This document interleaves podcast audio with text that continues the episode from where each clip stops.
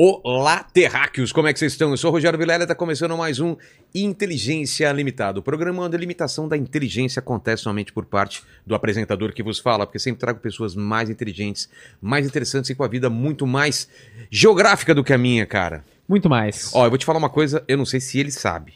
Hum. Quando a gente era moleque, é, você não podia ir naqueles montes de areia de construção, que minha mãe falou que pegava o bicho geográfico. Bicho geográfico. Já ouviu falar nisso? Já, Que era um que entrava pelo pé e ficava andando. Assim, Fazia um ficava- Eu peguei isso aí, é um negocinho preto ficava andando assim.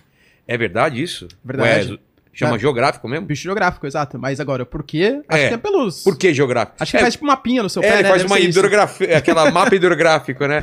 Paquito, por falar em geografia, qual é o mapa da felicidade para os nossos é, ouvintes e espectadores? Gostou Ai, dessa, hein? Você mandou bem, É, você mandou bem. Galera, é o seguinte, o mapa da felicidade já tá fixado aí no nosso chat. Você pode participar dessa live maravilhosa mandando seu superchat pra gente com a sua pergunta ou com o seu comentário que a gente vai ler aqui no final, tá certo? Exato. Lembrando que a gente lê os melhores dos melhores comentários e perguntas. Então, não vem pedir pra gente mandar um salve pra sua avó que mora em Piraporinha do Bom Jesus, que vai ficar meio difícil, tá? Você então tem que manda... mudar essa cidade. A cidade existe, que você fala? Eu não faço ideia. E se existir? E se existir, né? Por falar em melhores, sabe o que eu vou falar agora, cara? O que você vai falar agora, Rogério? Da melhor camisa! Ah, eu sou o cara aí dos sim. links. Eu linko uma coisa na outra. Você né? Aqui, ó. conecta tudo, né? Exatamente. Essa camisa que você sempre me vê usando aqui no programa é a Tech T-shirt da Insider. Exatamente. Que tá sempre com a gente aqui, cara. Que parceira da gente. E você já tá acostumado com o nosso cupom de 12% que já está na tela o QR Code, certo? Tá na tela. Link QR na Code. descrição. Link também na descrição. Vou falar para Insider o que, que rola aqui, a nossa experiência, porque a gente usa o que a gente, o que a gente,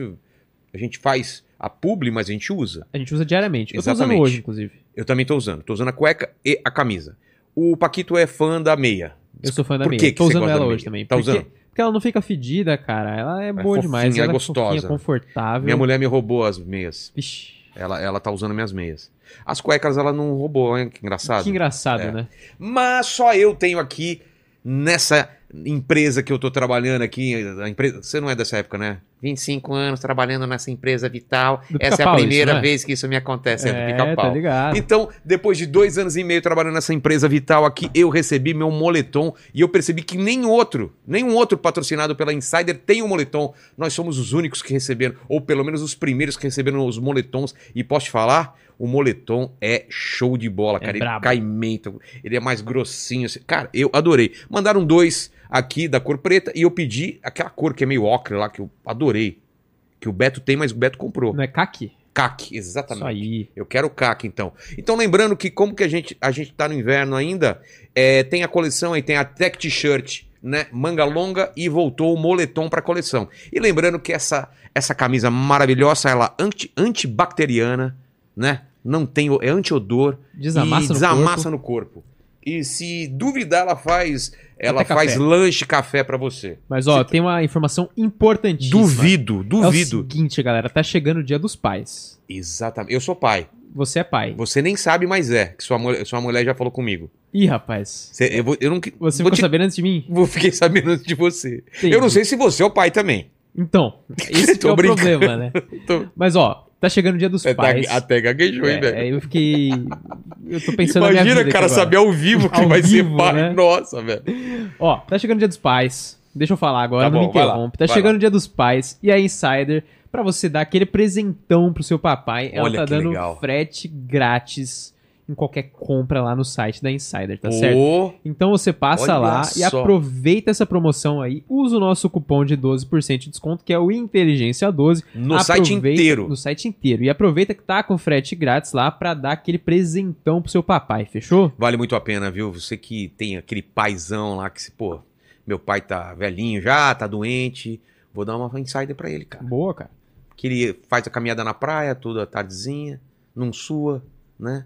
Aquela barriguinha da escondida na camiseta preta, né? Que já dá aquela, aquele visual. E ela Valeu, é- então. Ela é apertadinha no braço, né? Dá aquela Exato, vai ficar aquele, também, né? né? E ele fez tatuagem. Você não sabe que meu pai fez tatuagem ao vivo aqui Tô durante ligado, o programa? do Corinthians. Sabia É disso? mesmo? Eu não sabia. 77 anos, sempre foi contra a tatuagem. Quando eu fiz, ele encheu o saco e falei, pai, você faria uma tatuagem ao vivo? Ah, você vai gostar? Eu falei, vou. Aí fez o, o emblema do Corinthians aqui. E falou que não doeu nada, cara. E que tatuagem ainda, hein? Escolheu é, bem, escolheu bem. Você vê?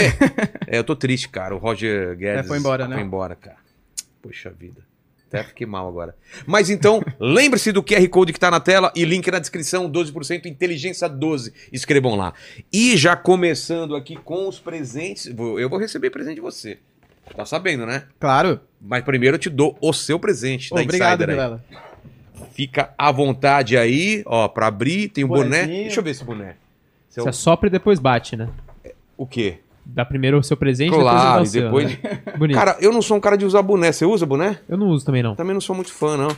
Minha mulher usa bonezinho, fica bonitinho nela, na praia e tal. Pô, muito Ah, legal, hein? Dei uma cor diferente aí pra ele, olha chique. só. Vinho. Que, que tamanho que é? M, tá bom. Tá, Tá, bom? ótimo. Então tá, fechou. Tá ótimo. Fechou então. Seja bem-vindo, Ricardo. Mas ó, antes de mais nada, antes de você dar oi, qualquer coisa, eu quero o meu presente, cara. E obrigado por ter aceitado o nosso convite aí. Imagina, obrigado você pelo convite, Vilela. Vamos lá. O presente é bem, assim, né, característico do que eu sou, professor de geografia, tá? Só que esse aqui ele tem um valor simbólico bem especial, assim. Isso aqui é um, é um globo que ele aqui. tá meio velhinho já, inclusive. Tá bom. Porque eu tenho ele desde quando eu tinha uns 7, 8 anos de idade, mais ou menos. Então meio que eu levo com marca, Você assim, tá brincando? eu fui... E você vai dar pra nós? Claro, né? Pô, cara, que... símbolo aí, ó. Ele tem um, um valor sentimental. Tem. E tá bem, tá bem. Você cuidou bem dele, cara. É, tem umas marquinhas aí, né, de uso, mas tá, É. tá, tá bonitinho. Tem umas coisas, por exemplo, ó, o Sudão não tá nem dividido ainda, tem alguns errinhos geográficos. É mesmo? Símbolo que é antigo o, o globo aí, ó. É. Mas o maior erro geográfico é que é um globo e não um toroide, né? É. Você sabe que a Terra é toroidal, né? Ele. Ah, é o toroide? Não, não, é plana, cara. Como seria um negocinho desse plano? Seria chapadinho aqui, ela vira pra é, virar? e com a borda de catupiry, né? É, exatamente. Cara, que fabuloso isso, olha só. E eu sempre, eu sempre vejo os mapas e, e fico pensando quem que decidiu. Por que, que decidiram que o norte fica pra cima e o sul fica pra baixo, assim? Pô, muito legal essa pergunta. Não Inclusive, é? Porque poderia ser assim, né? Ó, Sim. Olha como a gente teria uma outra ideia de mundo se a gente visse o Brasil assim, com a perninha pra cima, né? posso até, ó, Poder- mostrar pra você, ó, minha tatuagem aqui, Ah! Ó, eu nem sabia disso, ó. hein? Aí, viu, ó? Pera, dá pra ver? Dá pra... Passa o microfone pra lá que dá pra ver. Nossa, que grosso. Aqui assim. Aí, Aí. peraí, peraí, mais pra cá. Aí. Cara, olha só. É o, é o mapa, o... Tá escrito aqui, ó, Nuestro Norte es el Sur. Que né? legal, cara. Por quê? Porque é uma concepção meio imperialista, né, de, de mapa, exatamente. A gente... E a Europa no centro também, né? Europa no centro e acima, né? Tipo, posição de é- subordinação. É, porque aqui é globo, mas quando você vê o mapa mundi, a Europa tá no centro e a gente tá na, pras pontas, né? Exato. Tem a ver isso também, não tem? Claro, é, porque quem constrói o mapa que decide, né? O que vai ser colocado pra cima, vai ser colocado pra baixo. Eu até falo na aula de cartografia, eu falo assim, gente, ó, gente é o quê? É um pedaço de magma resfriado, rocha, jogado no universo. Se eu representar o mapa de ponta cabeça, tá errado? Eu vou Claro estar o quê? Desrespeitando o teto e o chão do universo? Não, É. não existe isso, né? Então é convenção. Então mostra certo imperialismo, assim, né? Dos É porque, países. porque tem uma lógica de você colocar os polos aqui, porque o mapa podia ser, podia ser também na, inclinado, mas não faria muito sentido porque você deixa, você deixa os polos um pra cima e um pra baixo, fica mais aí escolher qual lado é pra cima e qual pra baixo que é o lance. né? Exatamente, assim, a- ter, ter o polo, né, pra cima e pra É. baixo, assim, até faz, Faz sentido, sentido. por conta do plano de, da translação, né? O É. plano de eclíptica que a gente fala. Agora, convencional, que é pra cima e pra baixo, é questão de convenção mesmo.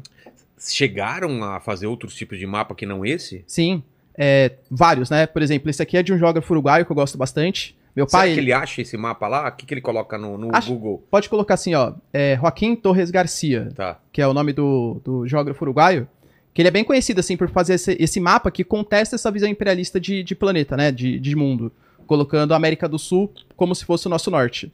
Porque quando você coloca que tá em cima do outro, dá uma ideia de Claro. superioridade, né? Tipo, ah, você tá abaixo, você é, É. subordinado, mais fraco. Tem um cara também chamado de Arno Peters, que é um cara que ele contesta também essa virão, visão eurocêntrica de mapa.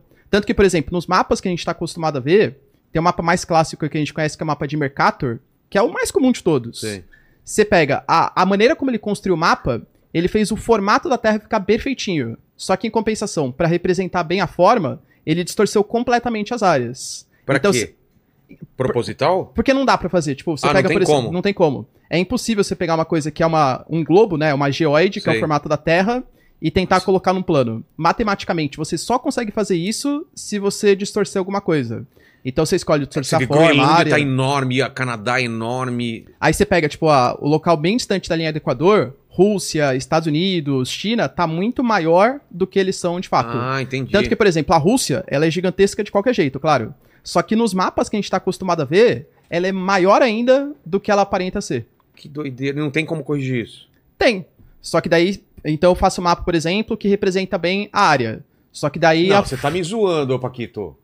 Não é isso. é esse. É esse? É esse. Ah, ô, daí foi meu filho que fez, cara. Ah, eu achei que era um mapinha, assim, cartográfico, mas, mas o, o mapa, o globo inteiro. Não, ele fez esse mapa assim pra, Ah. pra colocar como referência os países do. Tá vendo? Tem até o Uruguai destacado ali, ó. É. Que ele faz como se fosse uma, um maisinho ali, ó. Entendi. Tá? Então ele contesta essa visão imperialista de, de cartografia. Mas teria, então, como fazer uma, um- uma outra distorção, então, Tem, tem como você representar bem a, a área, só que daí você vai distorcer a forma. Ah, é? Então, alguma coisa vai ficar distorcida. Não tem como ter um mapa perfeito. E aí tá na escolha do autor, né? O que, que ele vai querer destacar. E óbvio que tem uma ideologia por trás. Porque se ele preserva a forma, aí ele vai supervalorizar os países desenvolvidos. Se ele re- representa bem as áreas, aí ele vai meio que diminuir o que são os países desenvolvidos. Entendi. E, e diária é, é qual que é? O, o, o primeiro ainda é a, a, a Rússia, a- De área, é, ainda Rússia. com- é, mesmo com a divisão toda lá ainda fica Sim, a Rússia, né? Depois veio o Canadá, Canadá. depois a China, Estados Unidos e depois Brasilzão. É nóis. Exato. quinto. Quinto. Quinto maior país do mundo. É grande, né? Boa área. Aliás, a gente supera os americanos se desconsiderar o Alasca, né? Agora, é mesmo, com se não Alasca, tivesse o Alasca, a gente era maior. a gente era maior que os Estados Unidos.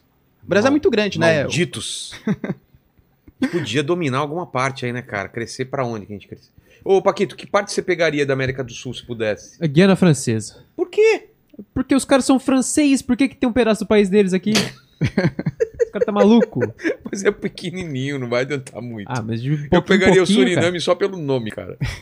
Né? É legal. Tem nome brasileiro, de algum animal brasileiro. Olha o Suriname lá no meio da mata lá. É lá. verdade, cara. Você, cara, que país? Não, se fosse escolher, eu pegaria o Uruguai, né, cara? É, o Pela Argentina, comida. né? A Argentina é muito grande.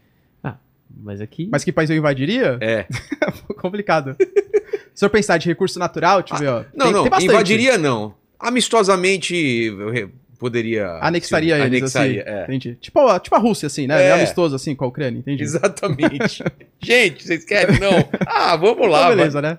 Pô, a Bolívia é legal, a Bolívia tem bastante gás, tem bastante vai. lítio. É, cara. A Venezuela tem petróleo. E É. tem saída pra, pra lá pra, pro Caribe, né? Verdade, Isso né? é importante pra nós. Pô, seria legal pegar um país que tem pro Pacífico também, seria uma boa, né? Putz, mas aí não tem conexão com a gente. Tem algum que. Tem, né? O... É, você pode pegar, deixa, eu pensar Peru? aqui. O Peru, por exemplo, Peru, né? né? O Peru, exatamente. É, cara. E aí já pega o Machu Picchu lá pra nós. Lá. boa, boa. Vamos pensar nisso, cara. Vamos pensar nesse plano de dominação. Cara, e a geografia? O que, que a geografia tem a ver com política? Porque a gente escuta falar em geopolítica, as coisas misturadas. Por que, que a, a geografia, a posição geográfica, a distância entre um país e outro, ou ele está na zona tropical, ou ele está numa zona temperada, muda em relação aos países? Ah, sim, a, a geografia é uma ciência que ela estuda né, a relação da sociedade com o meio. Então, a, dentre outras coisas, a gente se preocupa em estudar clima, relevo, vegetação, etc. Porque é a característica que a gente vive, isso influencia, claro, né? Mas a gente nunca estuda, tipo, a, a parte natural somente pela parte natural. Seria Por- muito. Porque tem outras ciências que Exato, fazem né? isso, né? É. Sei lá, tem a meteorologia que vai estudar a, a, a parte mais da atmosfera, tem a geologia que vai estudar a parte. Então a gente sempre vê os aspectos que estão relacionados com a, a sociedade. Então tem tudo, né? Tanto que uma parte, assim, da, da geopolítica é uma parte da ciência geográfica que vai se, se preocupar com a relação que existe entre os países. E realmente, pô, você pega aspecto natural, você pega característica, por exemplo, de é, relevo, clima, interfere sim em escolhas políticas, de matriz energética, É. de densidade demográfica. Só que você tem que tomar cuidado com uma coisa que a gente chama de determinismo geográfico, né? É. Se o país está lá, ele nunca vai ser tal coisa porque. Ou então culpar o subdesenvolvimento do país porque é seco. Ou então culpar Ah, o tá. subdesenvolvimento. Por exemplo, vai, Porque você- tem, tem exceções à regra. É, Japão, por exemplo, o Japão, É. Israel, pô, é Israel absurdo, né, é cara? um deserto, né? Praticamente não tem tantos recursos naturais, Israel é um baita país pra, era pra não ser tão desenvolvido se fosse seguir esse, esse lance do determinismo, né? Em compensação, o Brasil poderia ser uma das maiores potências mundiais se fosse relacionado com as características geográficas, entende? Então, assim, gente- é é uma corrente que a gente chama de o possibilismo, né? Então, quando você tem um recurso natural, ele pode te favorecer ou ele pode potencializar alguma coisa. Entendi. Mas não que ele vai determinar.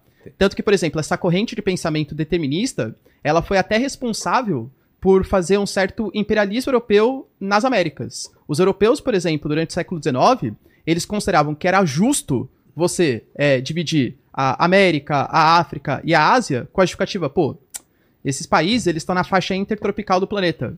Eles recebem muito sol na cabeça. Então eles não conseguem pensar direito. Então nós, europeus, que temos uma cultura mais avançada, Era assim mesmo?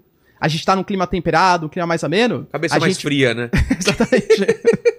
A gente pode ajudar os caras a se desenvolver, é meio isso? É, mas é isso, a gente tem que levar a cultura para aqueles povos que são inferiores. Mas tadinho, não é culpa deles, é porque eles têm uma região, eles estão num- numa uma faixa intertropical do planeta e eles nunca vão ser tão desenvolvidos quanto a gente. Caramba, velho. Então é perigoso, né, pensar tipo Total. Exato. É meio um, igual ao nazismo, né? Exato, velho, só que é um eu diria que é tipo um nazismo geográfico, É, né? exatamente. Tem uns que são melhores e nasceram para ser melhores, e uns É. que são piores e nasceram para ser piores. Exatamente. E, o- e o que, que mudou de lá pra cá? Porque a gente não tá nessa época das navegações e tal. É... Existe colônias ainda? É, colônia, você tem territórios ultramarinos, né, que a gente fala. Por exemplo, a própria Guiana Francesa, as Ilhas Falklands, as Ilhas Malvinas, Ah, é. A Groenlândia. a Groenlândia, né, mesmo, que pertence à Dinamarca. Entendi. São territórios ultramarinos, né? Mas é de boa hoje em dia, não é no modelo anterior. Quer bolo? Meu filho tá fazendo aniversário e tem bolinho aí, ó. Não, obrigado, valeu. Olha aqui, ó, Paquito, mostra aqui. Cara, eu vou comer. Se você ficar olhando. Não, vou- relaxa. Sério mesmo, não quer? Não, não quero não, obrigado. É, mas hoje não tem mais conflito em relação a isso. O pessoal querendo se. se, se Assim, libertar. essa colônia política que nem tinha, né, no século XVI e tal, isso não existe mais. Mas você pega novas formas de dominação, né? Você, pô, você pega, por exemplo, vários países africanos hoje. É. Eles são praticamente uma colônia, porque a, a garantia militar, quem garante ou é Estados Unidos ou é a Rússia. É, a garantia dos aspectos econômicos, quem garante é a China. Então sai aquela colonização política para ser um imperialismo econômico. Econômico, E tá uma briga, né, pela, pe- é, pela, pela África de, dessa hegemonia, né? A, a China construindo portos lá, meio que é pra deixar os caras reféns deles quando eles precisarem, é isso? É essa a Exato, ideia? né? A China, ela tem um plano econômico e político chamado de a nova Rota da Seda, né? O Road and Belt. A antiga qual que era?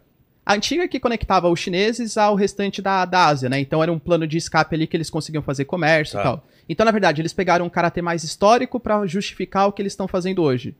Então, eles, por exemplo, vai. E, e, aliás, não é só país subdesenvolvido que participa, não. Ah, é? A Itália, por exemplo, tá na nova Rota da Seda, Sei. né? A ideia é a China, ela constrói portos, ferrovias, rodovias, constrói toda a infraestrutura e em troca garante uma situação de dívida em alguns países até em troca de bases militares. Então ele vai lá, ó, Tipo, faço, faço uma ferrovia isso? pra você e em troca você me garante Você não paga ter- nada? É isso? Você não vai pagar nada. Mas. Geralmente, assim, é, é um país, né, claro, que tem algum tipo de minério, petróleo, ferro que interessa, e em troca, a China mantém uma parceria geopolítica, dívida com esse país, é uma forma de fazer investimento, empresas chinesas investirem, gerar emprego na China, e você cria uma situação de dependência, né? Porra. É um- eu costumo falar que, assim, cuidado só com o que vai falar, né? Ser uma ditadura nessas horas pra China favorece os Claro. caras. Porque eles conseguem ter planos de longo prazo, entende? E, e eles têm, né? Pô, tem, né? Você tem o, o Partido Comunista Chinês, ele, pra, se você quiser ser político na China, você passa por todo um processo de formação ali. Você tem que passar por um curso do Partido Comunista Chinês, aí você começa a atuar em pequenas posições, aí você vai é, ganhando cargos de confiança, você vai aprendendo ali com políticos que são mais experientes. Então, meio que você é formado para ser um político na China. Você aprende lá toda a, a filosofia chinesa, a história da China, como funciona a política na China. Então os caras conseguem fazer plano de longo prazo. Que nem eu falei, essa nova Rota da Seda é um planejamento até 2049, que é quando completa 100 anos da Revolução Chinesa. Quando que você vai ter isso no Brasil, por É. exemplo? Entendeu? Não consegue, né? Fazer um plano de longo prazo? Vem um governo, vem outro, eles param o, que, o plano desse aqui. Não é um plano que tem assim. Até nos Estados Unidos tem isso. Independente se é democrata ou republicano, eles seguem mais ou menos algumas coisas gerais, né? Que no Brasil não. Destrói e começa outro. Destrói. come- Cara, é um desespero. Mas, já que a gente começou falando da China, como você vê essa, essa dança de cadeiras aí, né? A partir da guerra da Ucrânia, me parece que a China, né, tomou uma posição meio de destaque, mais de destaque do que já tinha, né? Porque antes a China meio que nu- nunca era consultada, ou tipo, ia. Parece que ela, ela firmou o, o, o pé em algumas coisas e é, a- o medo de todo mundo é que Taiwan daqui a pouco seja próxima à guerra, né? Você acredita nisso também ou não? É, então, ah, primeiro sobre a questão da China, né? É, realmente, a China ela cresceu bastante, geopoliticamente falando, porque a gente claramente partiu para uma bipolarização mundial de novo, né? É, que era antes União Soviética e Estados Unidos. Estados Unidos. Tem alguns historiadores que garantem que, assim, a Guerra Fria, na verdade, ela nem acabou. Ela só meio que se enfraqueceu na década de 90, porque a União Soviética Ah, foi é? muito frágil, mas você continuou com aqueles dois blocos de poder, vai, um bloco mais oriental, um bloco mais ocidental. Ela se transformou também porque não tem aquela briga de socialismo contra capitalismo. Mesmo a China hoje sendo socialista, É, não é esse ela não quer discurso, expandir é. o socialismo E não é mundo. esse discurso nos Estados Unidos também. Não Também é, o- é. Não é o medo socialista, é o medo da China, né? Exatamente. Econômico, de, de ter, um, ter um poder absurdo, né? Tanto que, por exemplo, a próxima reunião agora dos BRICS vai rolar na África do Sul. é, são duas pautas principais. Os BRICS hoje são formados por cinco membros, né? Que é China, Brasil, é, Índia, Rússia e S de South Africa, né? É, a, a, a- ideia é entrar de 22 a 44 novos membros. Ou seja, pode ser ficar BRICS, É. não vai colocar, né? Então vai ficar BRICS mais. Entendi. Entende? Porque a, a China hoje ela quer fazer, fazer com que os BRICS deixem de ser somente aquele bloco de parceria econômica que cria um banco comum, e os BRICS vai passar a ser quase um bloco de oposição ao G7. Então a China fala assim: olha, a gente está cansado dessa nova ordem mundial que e você vocês tem ditarem as paradas para os nós. Estados Unidos, o Reino Unido, a Alemanha ficar ditando o que é o certo para o mundo. Então, eu, China, e claro, com o apoio da Rússia, a gente vai se aliar nesse momento para fazer como se fosse um G7 dos países emergentes. Entendi. O Só que isso vai virar os BRICS. que, que você acha? Que, pra gente. Então, pra, é, é uma posição difícil, porque É? nesse momento é, a gente tem os cinco membros, né? África do Sul, de verdade, coitados, eles nem conseguem dar muito palpite, mais de 30% do desemprego, uma baita crise econômica. Rússia e China, com certeza, Índia. apoiam essa ideia. Então, a Índia. A Índia é um país que ela é muito dúbio, assim, ela é muito. joga para os dois lados. Ao mesmo tempo que, por exemplo, a Índia a hoje, a- ainda hoje tem, né, a maior parte das suas relações militares com a Rússia, é, o país que mais vende armas para a Índia é a Rússia, a Índia faz parte de uma aliança militar chamada de Quad, que é uma aliança militar com os americanos. A Índia, por exemplo, hoje, você pega os países emergentes, que eram vistos como um país que iam crescer economicamente e tal. Pensa, por exemplo, vai, você é um investidor americano e você quer investir num país emergente, que vai ser um sucesso econômico. A Rússia hoje não está recebendo Esquece. investimento, porque não dá. A China também é um país que, por mais que tenha uma população gigantesca, pô, o Estado interfere muito na É, economia, não não tem tem, muita segurança tem jurídica. segurança. A África do Sul também. Não dá para investir, pô, crise econômica, crise política tal. Sobrou o quê? Brasil e Índia. É. O Brasil é um país que, pô, como a taxa de juros está alta, a nossa bolsa de valores está relativamente barata, né, comparado ao resto, até está recebendo um pouco mais de investimentos, mas a Índia é um país que, por exemplo, softwares, comunicação, tecnologia, mercado consumidor, querendo ou não, a Índia, ela passou no mês passado a China. Hoje a Índia é a maior população mundial. Então a Índia, ela conta muito para esse crescimento econômico com os investimentos dos países ocidentais, entende?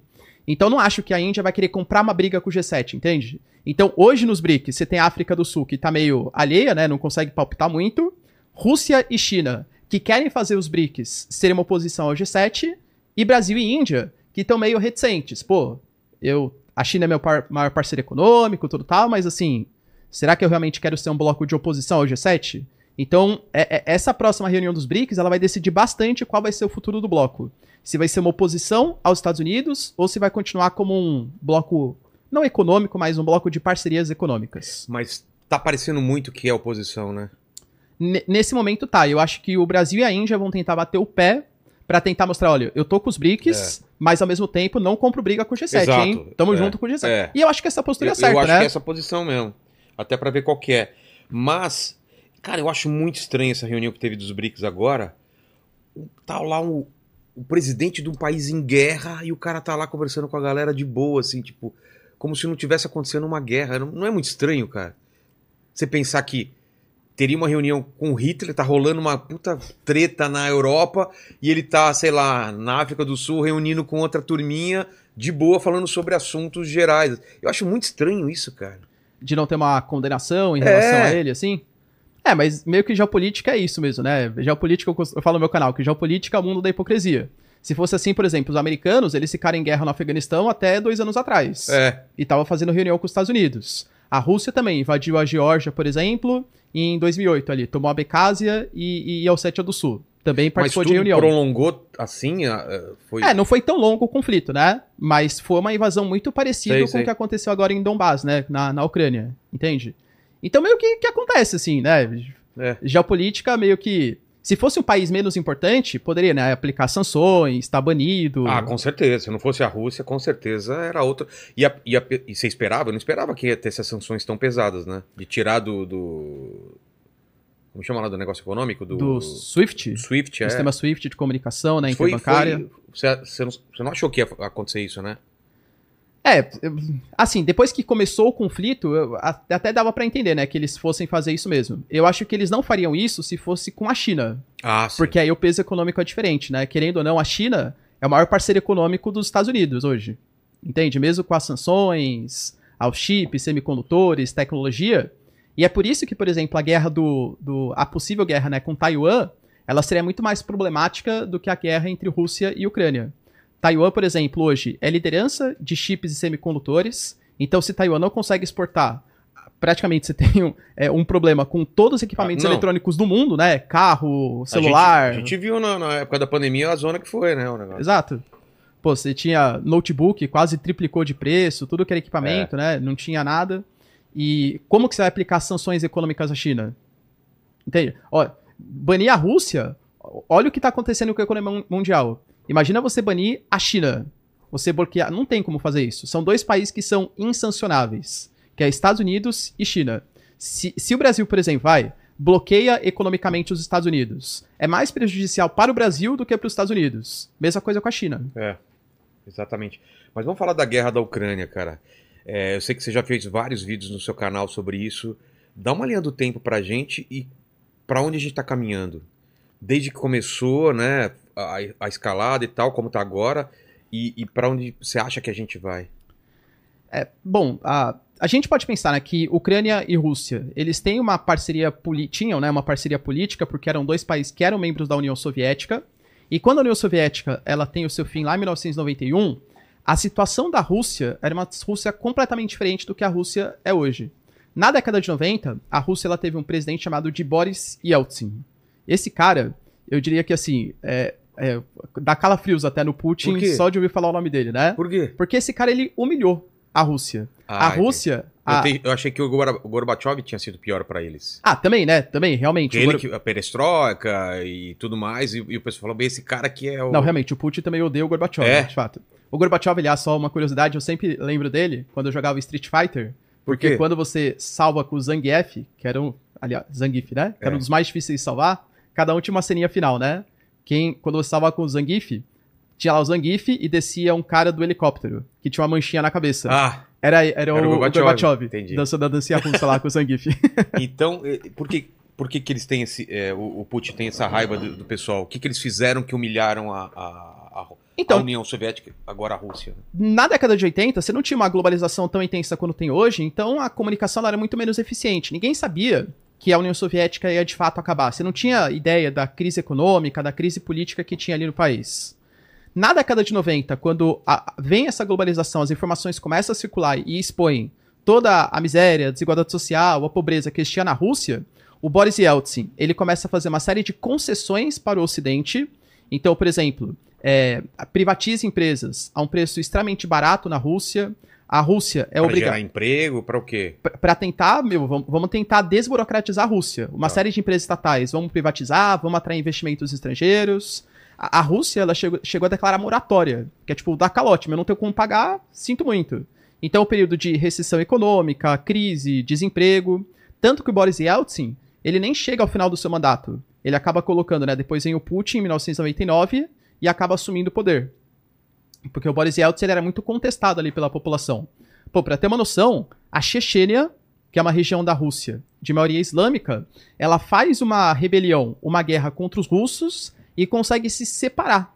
Pô, imagina, pra, pra, pra União Soviética, que era dois anos Pô. atrás, que era o maior exército do mundo, junto com os Estados Unidos, depois de cinco, seis anos, tá perdendo guerra pra Chechênia, entende? Então, É muito humilhante mesmo, entendi. tanto que o Putin, quando ele assume, é, a primeira coisa, que- uma das primeiras coisas que ele faz é dominar a Chechênia de novo.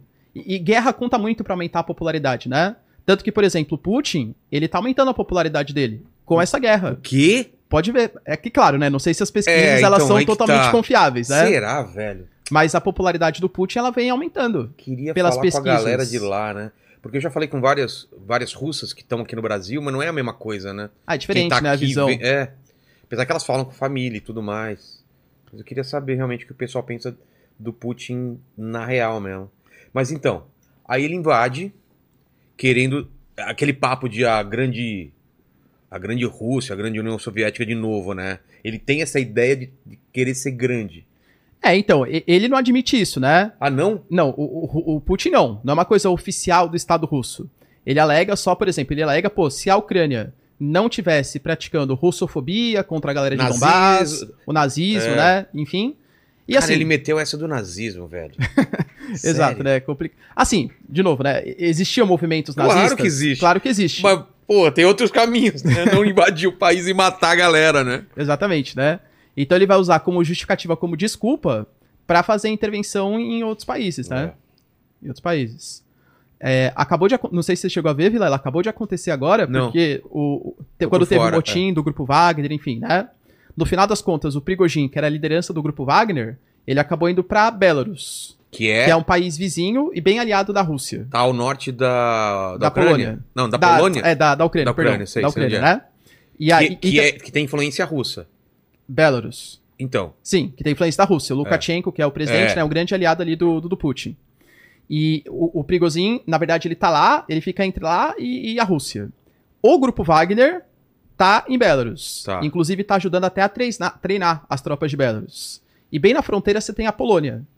Segundo a Polônia, hoje, tá, Belarus fala que não, que é mentira.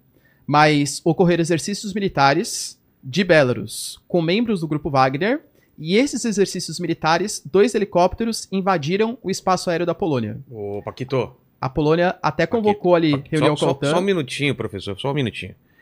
Isso te faz repensar alguma coisa aí, Paquito? Talvez, talvez. Tem É, alguém aí que vai pra Polônia aí? Eu, eu acho que o Obelix aqui vai no meu lugar. É, viu? cara, será que dá tempo de mudar Será ainda? dá A gente mudar tá indo pra a Polônia em setembro, cara. Será que tem algum perigo aí? Sério? Pô, não. Ô, ô, Seríssimo. Seríssimo, Muito gente. sério. Muito É muito sério, velho. Mas muito sério, Com a cara. cara de preocupação. Claro que eu tô preocupado, cara. Ô, Paquito, Não, como você chama o cara aqui? vamos pra um lugar mais tranquilo, tipo Diadema? É, Pode ser? Osasco, né? Osasco? Não, mas, mas tem o risco, então, de, um- de um- de um- de uma, de uma tensão aí maior na fronteira. com então. certeza. A Polônia, é, inclusive desde o início da guerra, a Polônia tá ali na fronteira, né, do A conflito. Polônia só- já sofreu dos dois lados, sofreu do comunismo e do nazismo. Exato, né?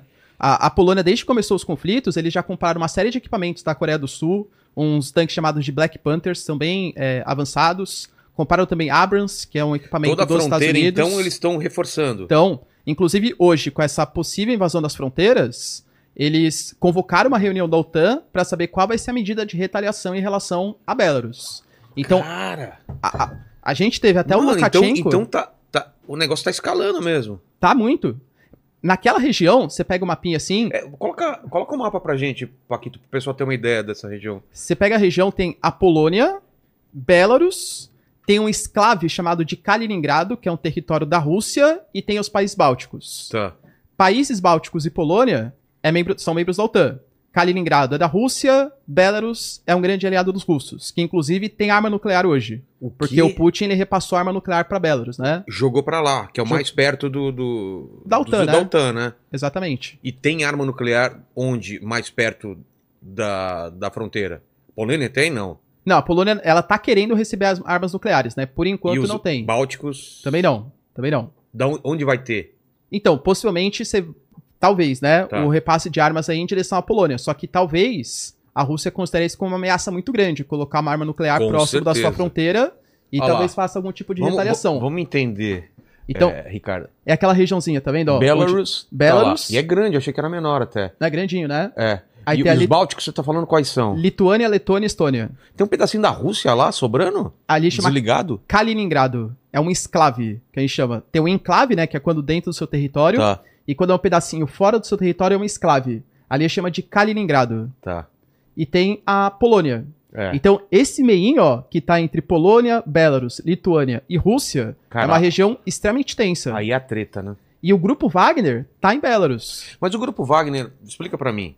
Eles. Por que, por que, que teve aquela tentativa de golpe ou não foi tentativa? O que, que rolou?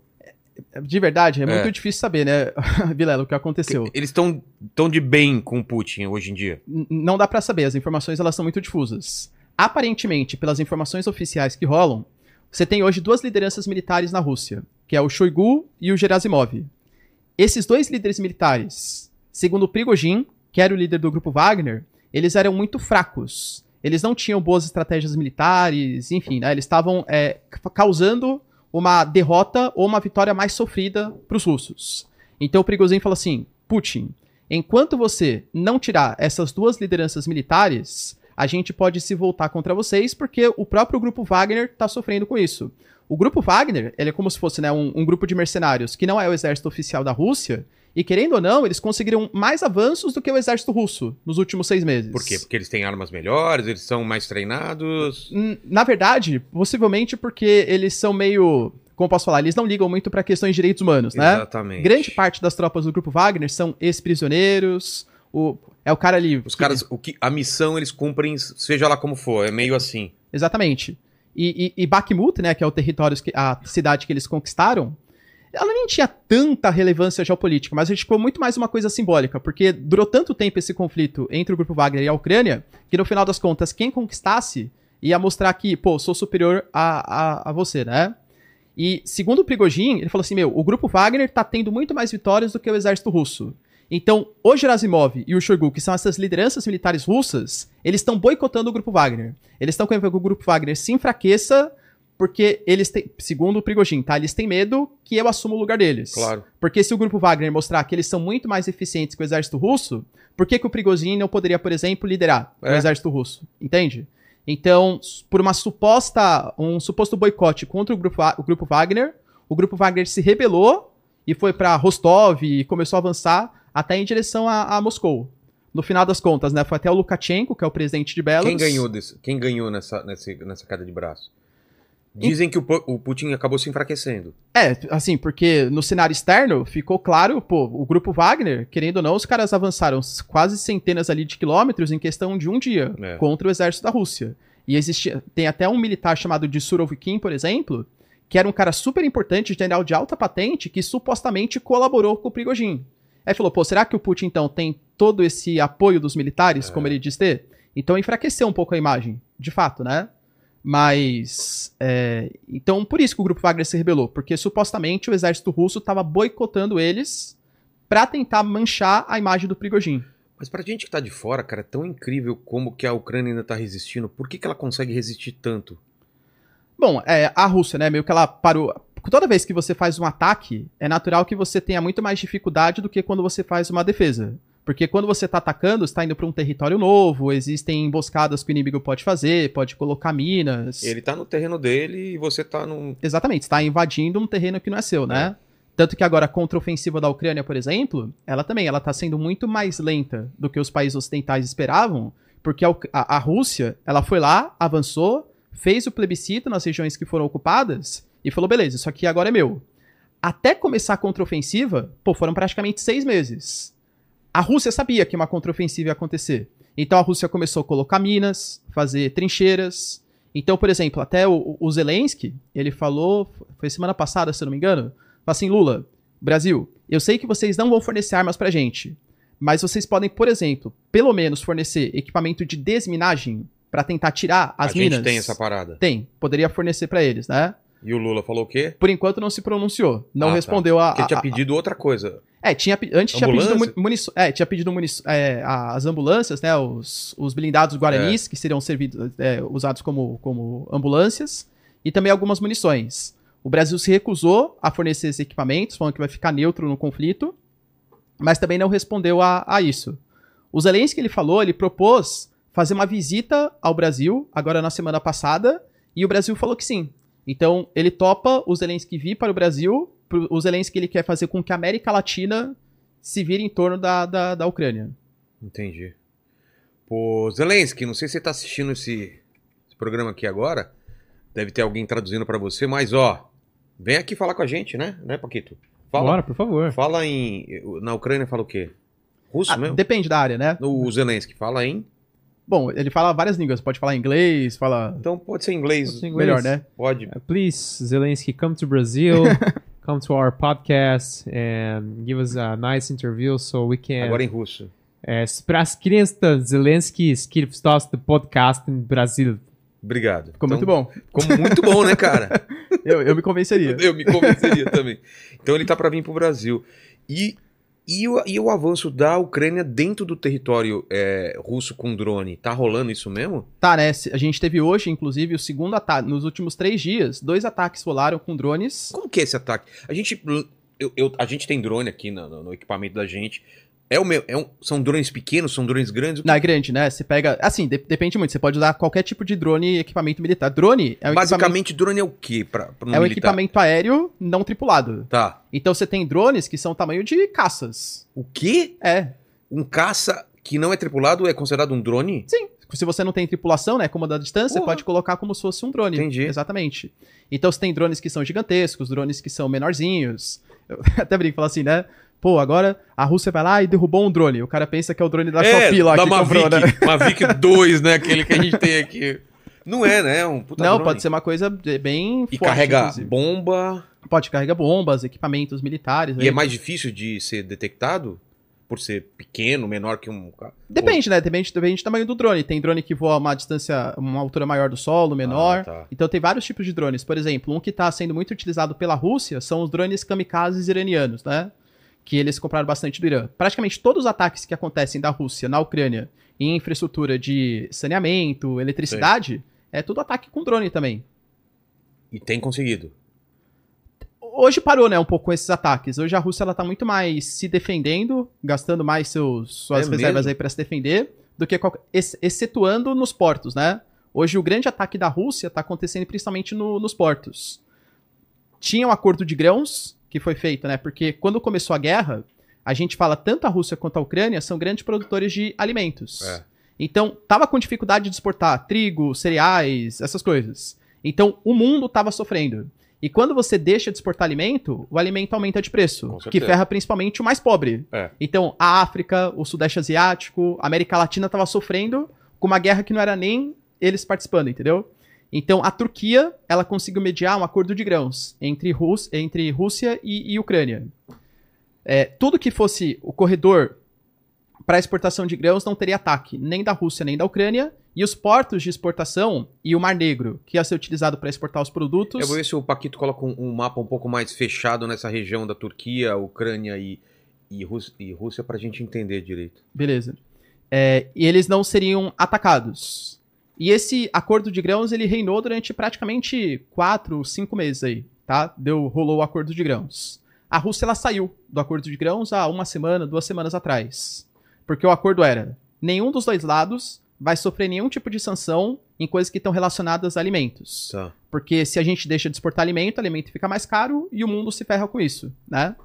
Segundo a Rússia, tá? Segundo a Rússia. Ela cumpriu a sua parte no acordo. Então deixou a Ucrânia exportar grãos, utilizar o porto de Odessa, utilizar o Mar Negro. Só que o Ocidente não cumpriu a sua parte no acordo. O Ocidente continuou sancionando os fertilizantes da Rússia. O Ocidente ele continuou é, boicotando, sancionando é, é, produtos, trigo, etc., que vinham dos russos.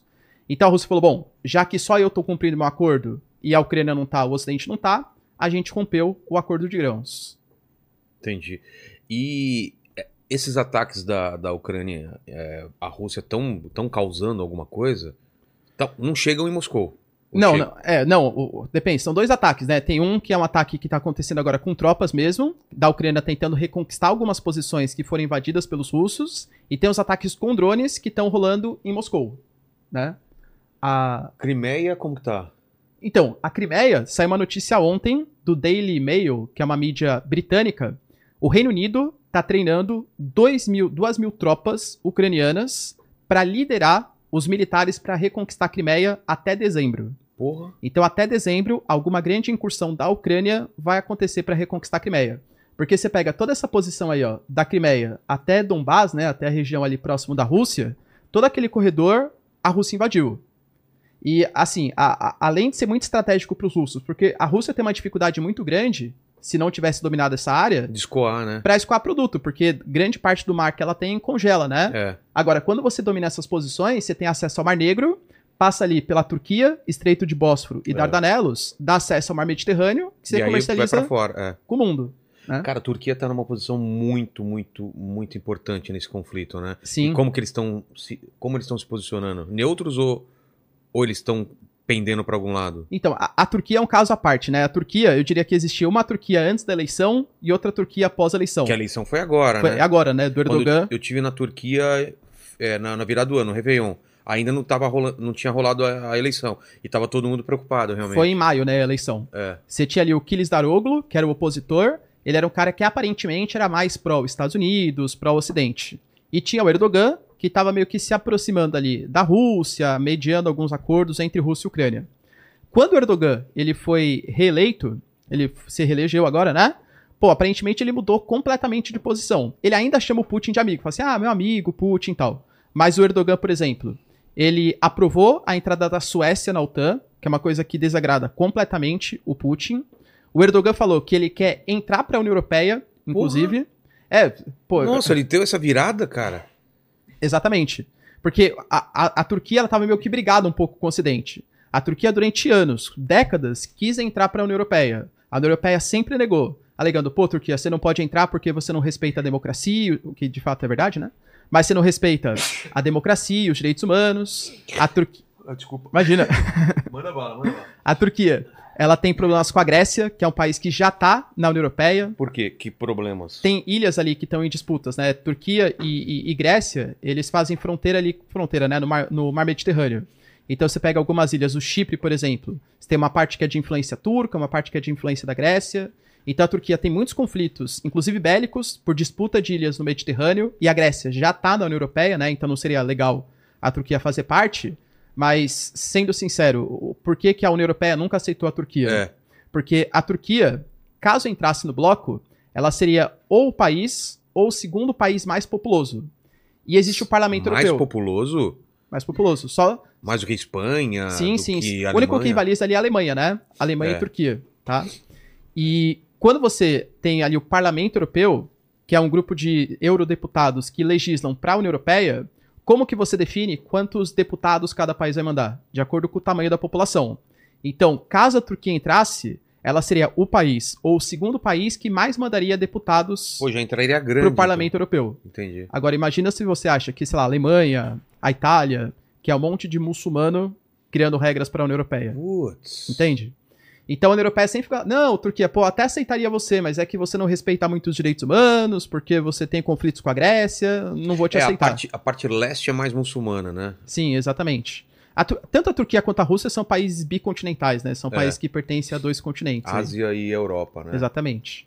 É, a parte europeia é bem pequena em relação à, à asiática, mas você vê muito a diferença realmente de uma área para outra. E então a Turquia tá nessa daí, jogando com os dois lados. Eu, eu, eu, tô- eu- a gente vê que Israel também tenta mediar sempre, né? Porque ela tem relação com os dois, né? Tem, eh, Israel, assim, a- a- desde o com- começo, né, tentou ser um mediador. Eu diria que tá, hoje está muito mais posicionado pró-Ocidente, mas em compensação, os Estados Unidos também tá um pouco com brigas com Israel, né, por conta da reforma judicial que vem É. acontecendo em Israel. Então, por exemplo, pô, desde que o Benjamin Netanyahu foi reeleito, que já vai fazer uma questão de meses aí já, eh, não teve uma reunião presencial entre Biden e Benjamin Netanyahu. Entre o presidente dos Estados Unidos e o primeiro-ministro O de que Israel. seria normal. O que é totalmente normal É. entre dois países que são grandes aliados. O Biden fa- que- faz questão de constantemente criticar a reforma judicial em Israel e criticar a construção de assentamentos judeus na Cisjordânia. Entendi. Então Israel tá com um conflito gigantesco no país. Saiu uma pesquisa do The Times of Israel, se não me engano, alguma mídia israelense, que um terço da população teme uma guerra civil no país. Caramba. Agora, por conta da reforma judicial. Guerra civil, velho. Guerra Tá- civil.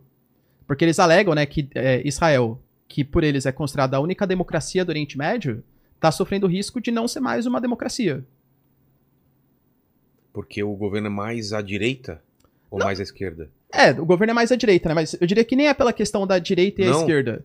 É porque é, em Israel o que, que eles querem fazer agora? Existe um princípio da justiça israelense chamado de princípio da razoabilidade. Então a justiça ela pode anular decisões do Poder Executivo e Legislativo caso considere que é uma decisão não razoável.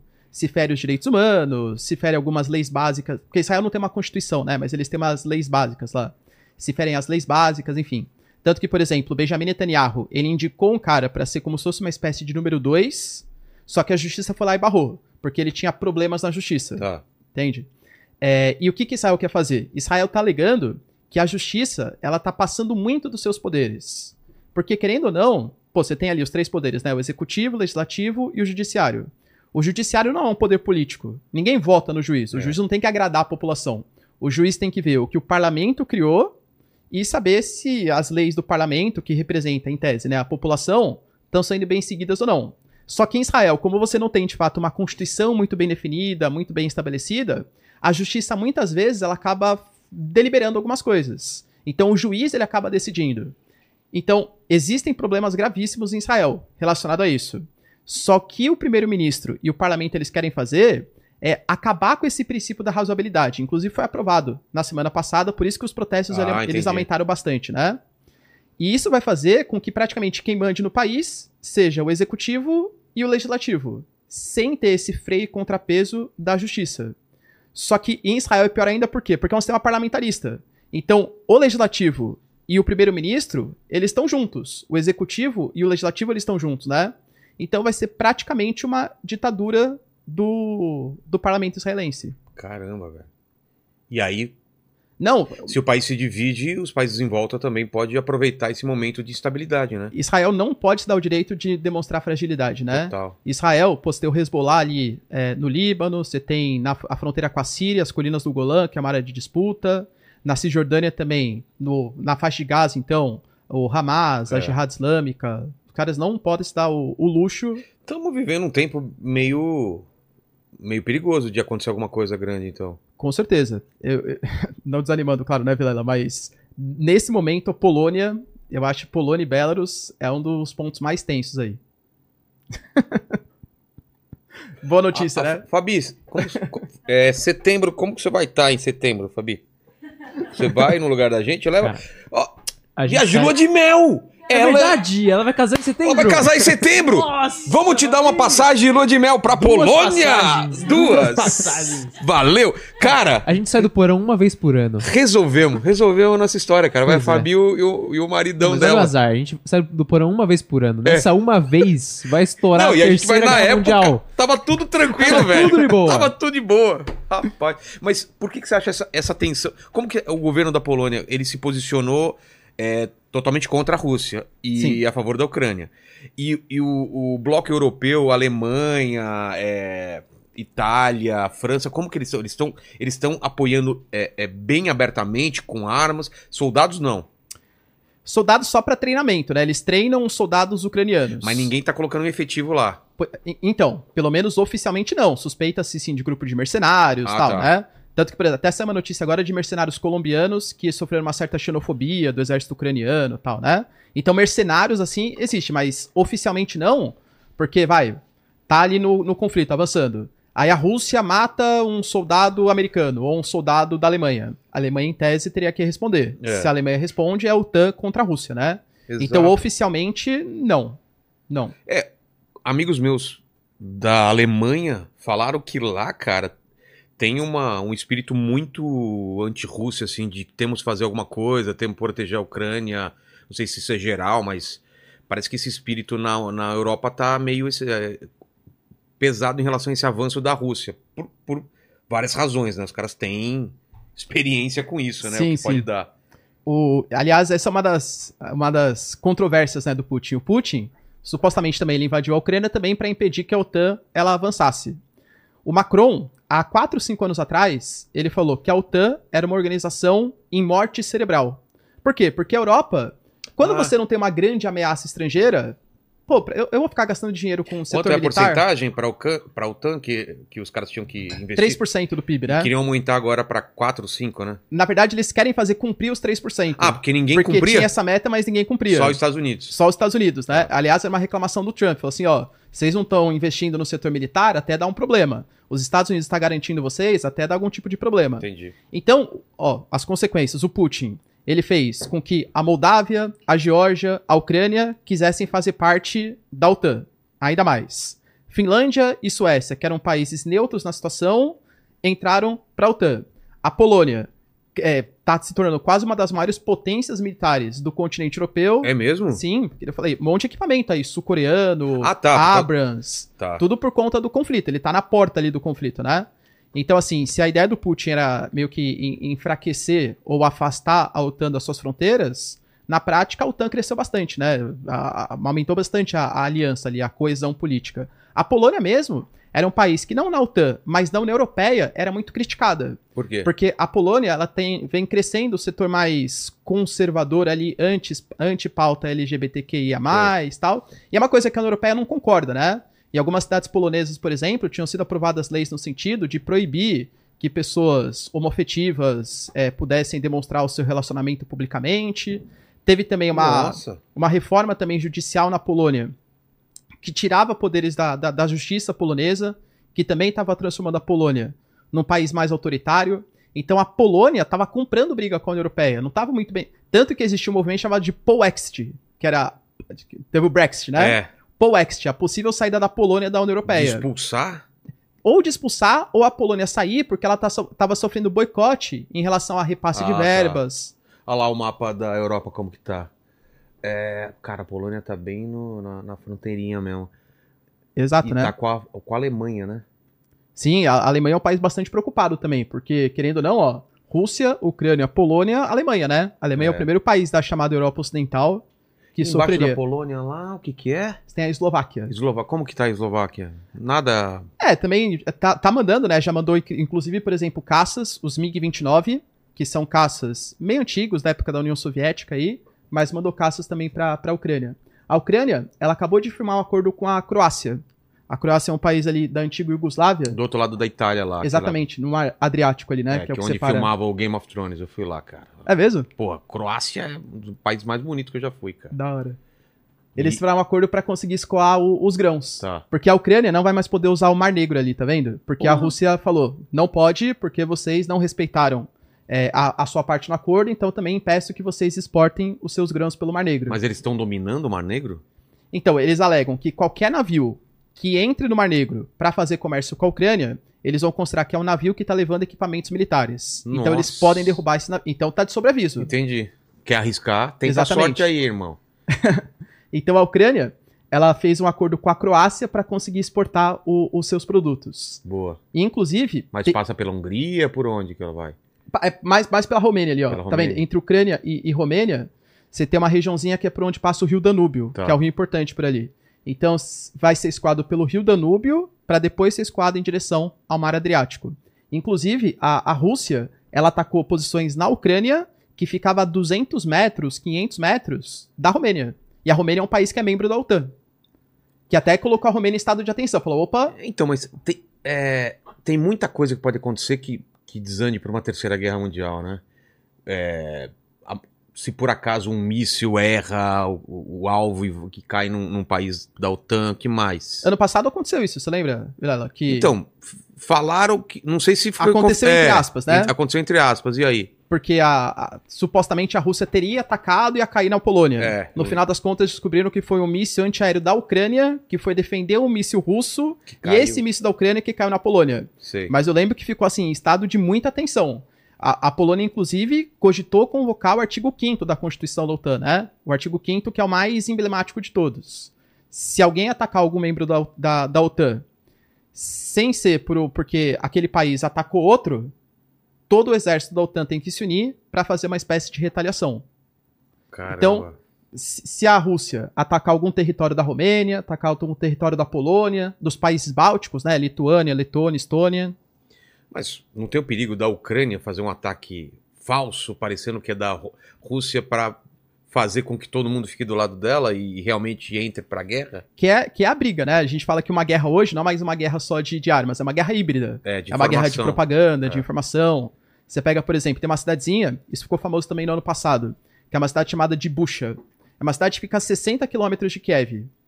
Os russos, bem no início lá do conflito, eles invadiram uma série de posições. Inclusive, de Belarus, eles foram em direção ao norte da Ucrânia para chegar até Kiev. não conseguiram chegar até Kiev, mas chegaram também a questão de dezenas de quilômetros só. E a cidade de Bucha foi uma cidade que foi invadida pelos russos. Quando a Rússia eh, percebeu que não ia conseguir chegar e eles começaram a recuar nas posições para de fato dominar Donetsk e Lugansk, que eram territórios mais importantes para eles, Bucha ficou. Eles saíram, né? Desocuparam Bucha. E aí o Zelensky foi lá para aquela cidade e viu que tinham corpos colocados no chão, que a Rússia tinha jogado civis em valas comuns, alguns casos também de violência sexual, né? Enfim, coisas bem tensas. É, a Rússia fala que é mentira. Fala, não, isso aqui foi os ucranianos que plantaram. A gente não fez isso. E, E aí, aí? quem É. que tá certo? Se eu fosse pra eu chutar, eu acho que os russos realmente foram os responsáveis. Não acho que a Ucrânia faria essa montagem. Mas colocaria minha mão no fogo também? Não sei, entendeu? Então é, é complicado mesmo, né? Exato. E vamos, vamos para a, a- China. Antes tinha é, falado, feito com Putin aquele, aquela, aquela união, como que é, pra, é, é, China e Rússia é, é, fazem uma- um acordo, um- estão unidas. O acordo do século, o acordo sem É, precedentes. Sem aí. precedentes, exatamente. Foi antes da guerra, certo? Ou Foi. Na verdade, o, o Putin e o Xi Jinping, Rússia e China, eles são, eles são aliados agora. Mas falar assim, que eles são aliados históricos, mais ou menos, né?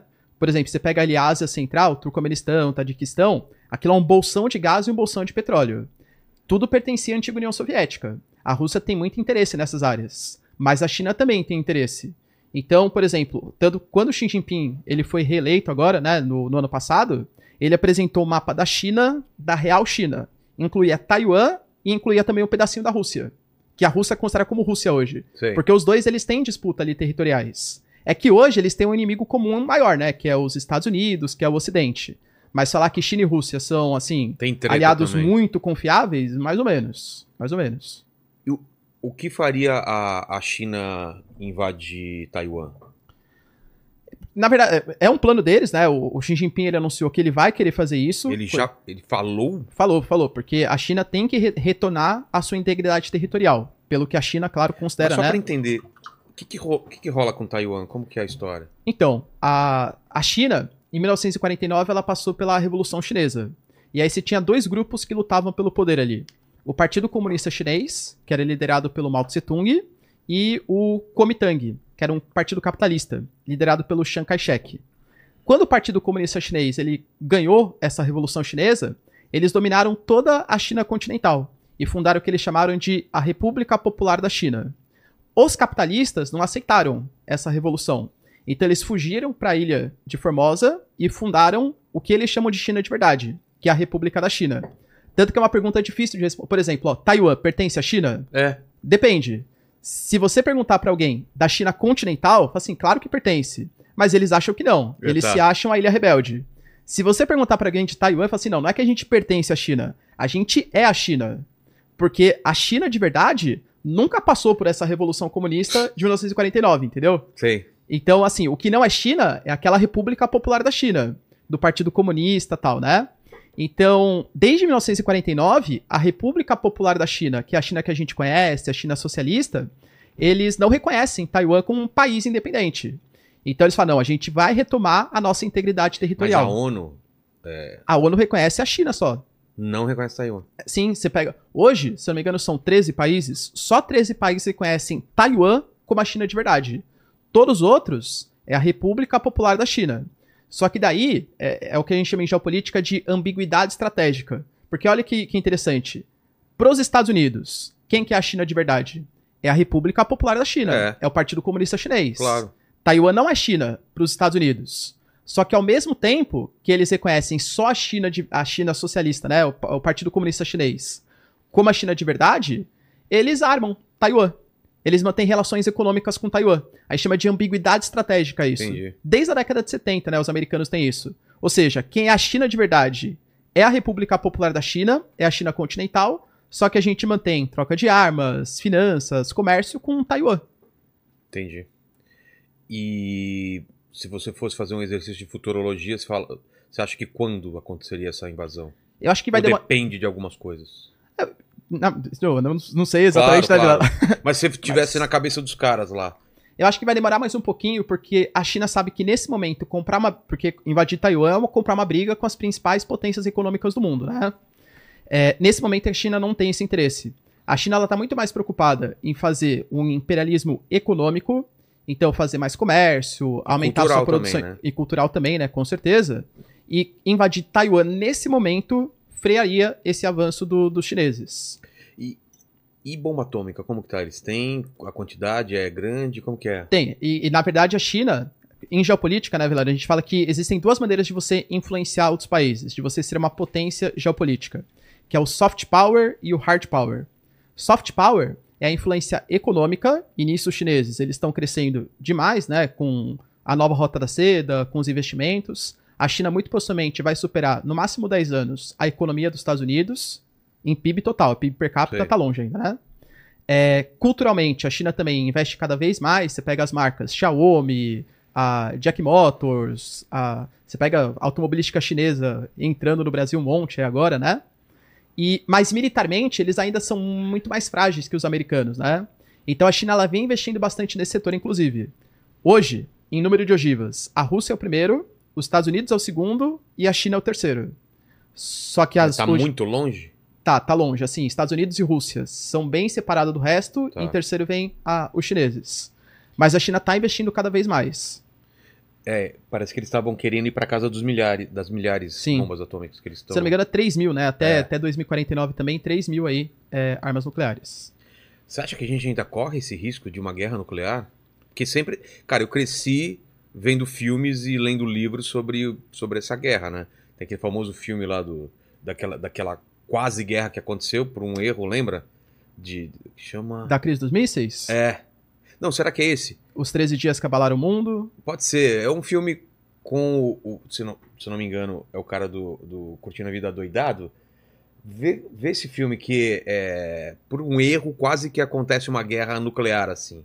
Que receberam uma- um sinal de que a Rússia já estava atacando e eles já estavam preparando para para rebater e, e era falso o negócio. Tinham dado um erro lá.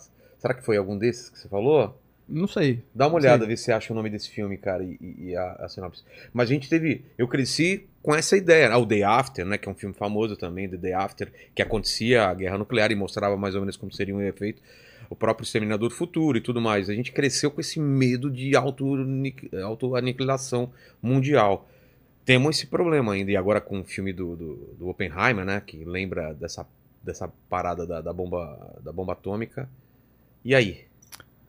É, Vilar, não sei se é um certo otimismo meu, mas eu acredito que não. Acho que é meio, meio longe, né? O... Porque se a Rússia usar uma arma nuclear, ela sabe que vai ter algum tipo de retaliação contra ela, inclusive no sentido nuclear. Mesma coisa a OTAN, se ela usar uma arma nuclear, ela sabe que a Rússia possivelmente vai fazer uma retaliação nuclear também.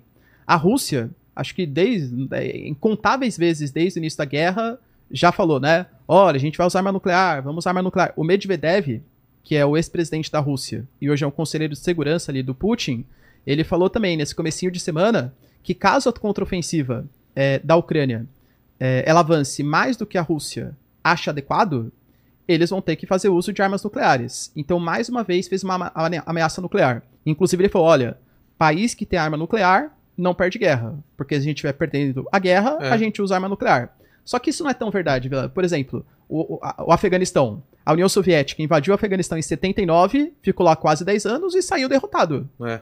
E, e já tinha arma nuclear. Os Estados Unidos também. Na guerra do Vietnã saiu derrotado. E os americanos já tinham arma nuclear.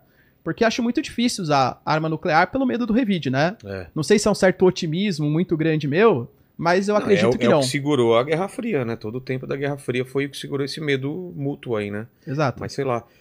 O que mais está acontecendo é, ao redor do mundo que, que vale a pena re- ressaltar nesse momento? Porque a gente está vendo é, como que tá o dólar, como que tá é, a economia, porque teve aquele.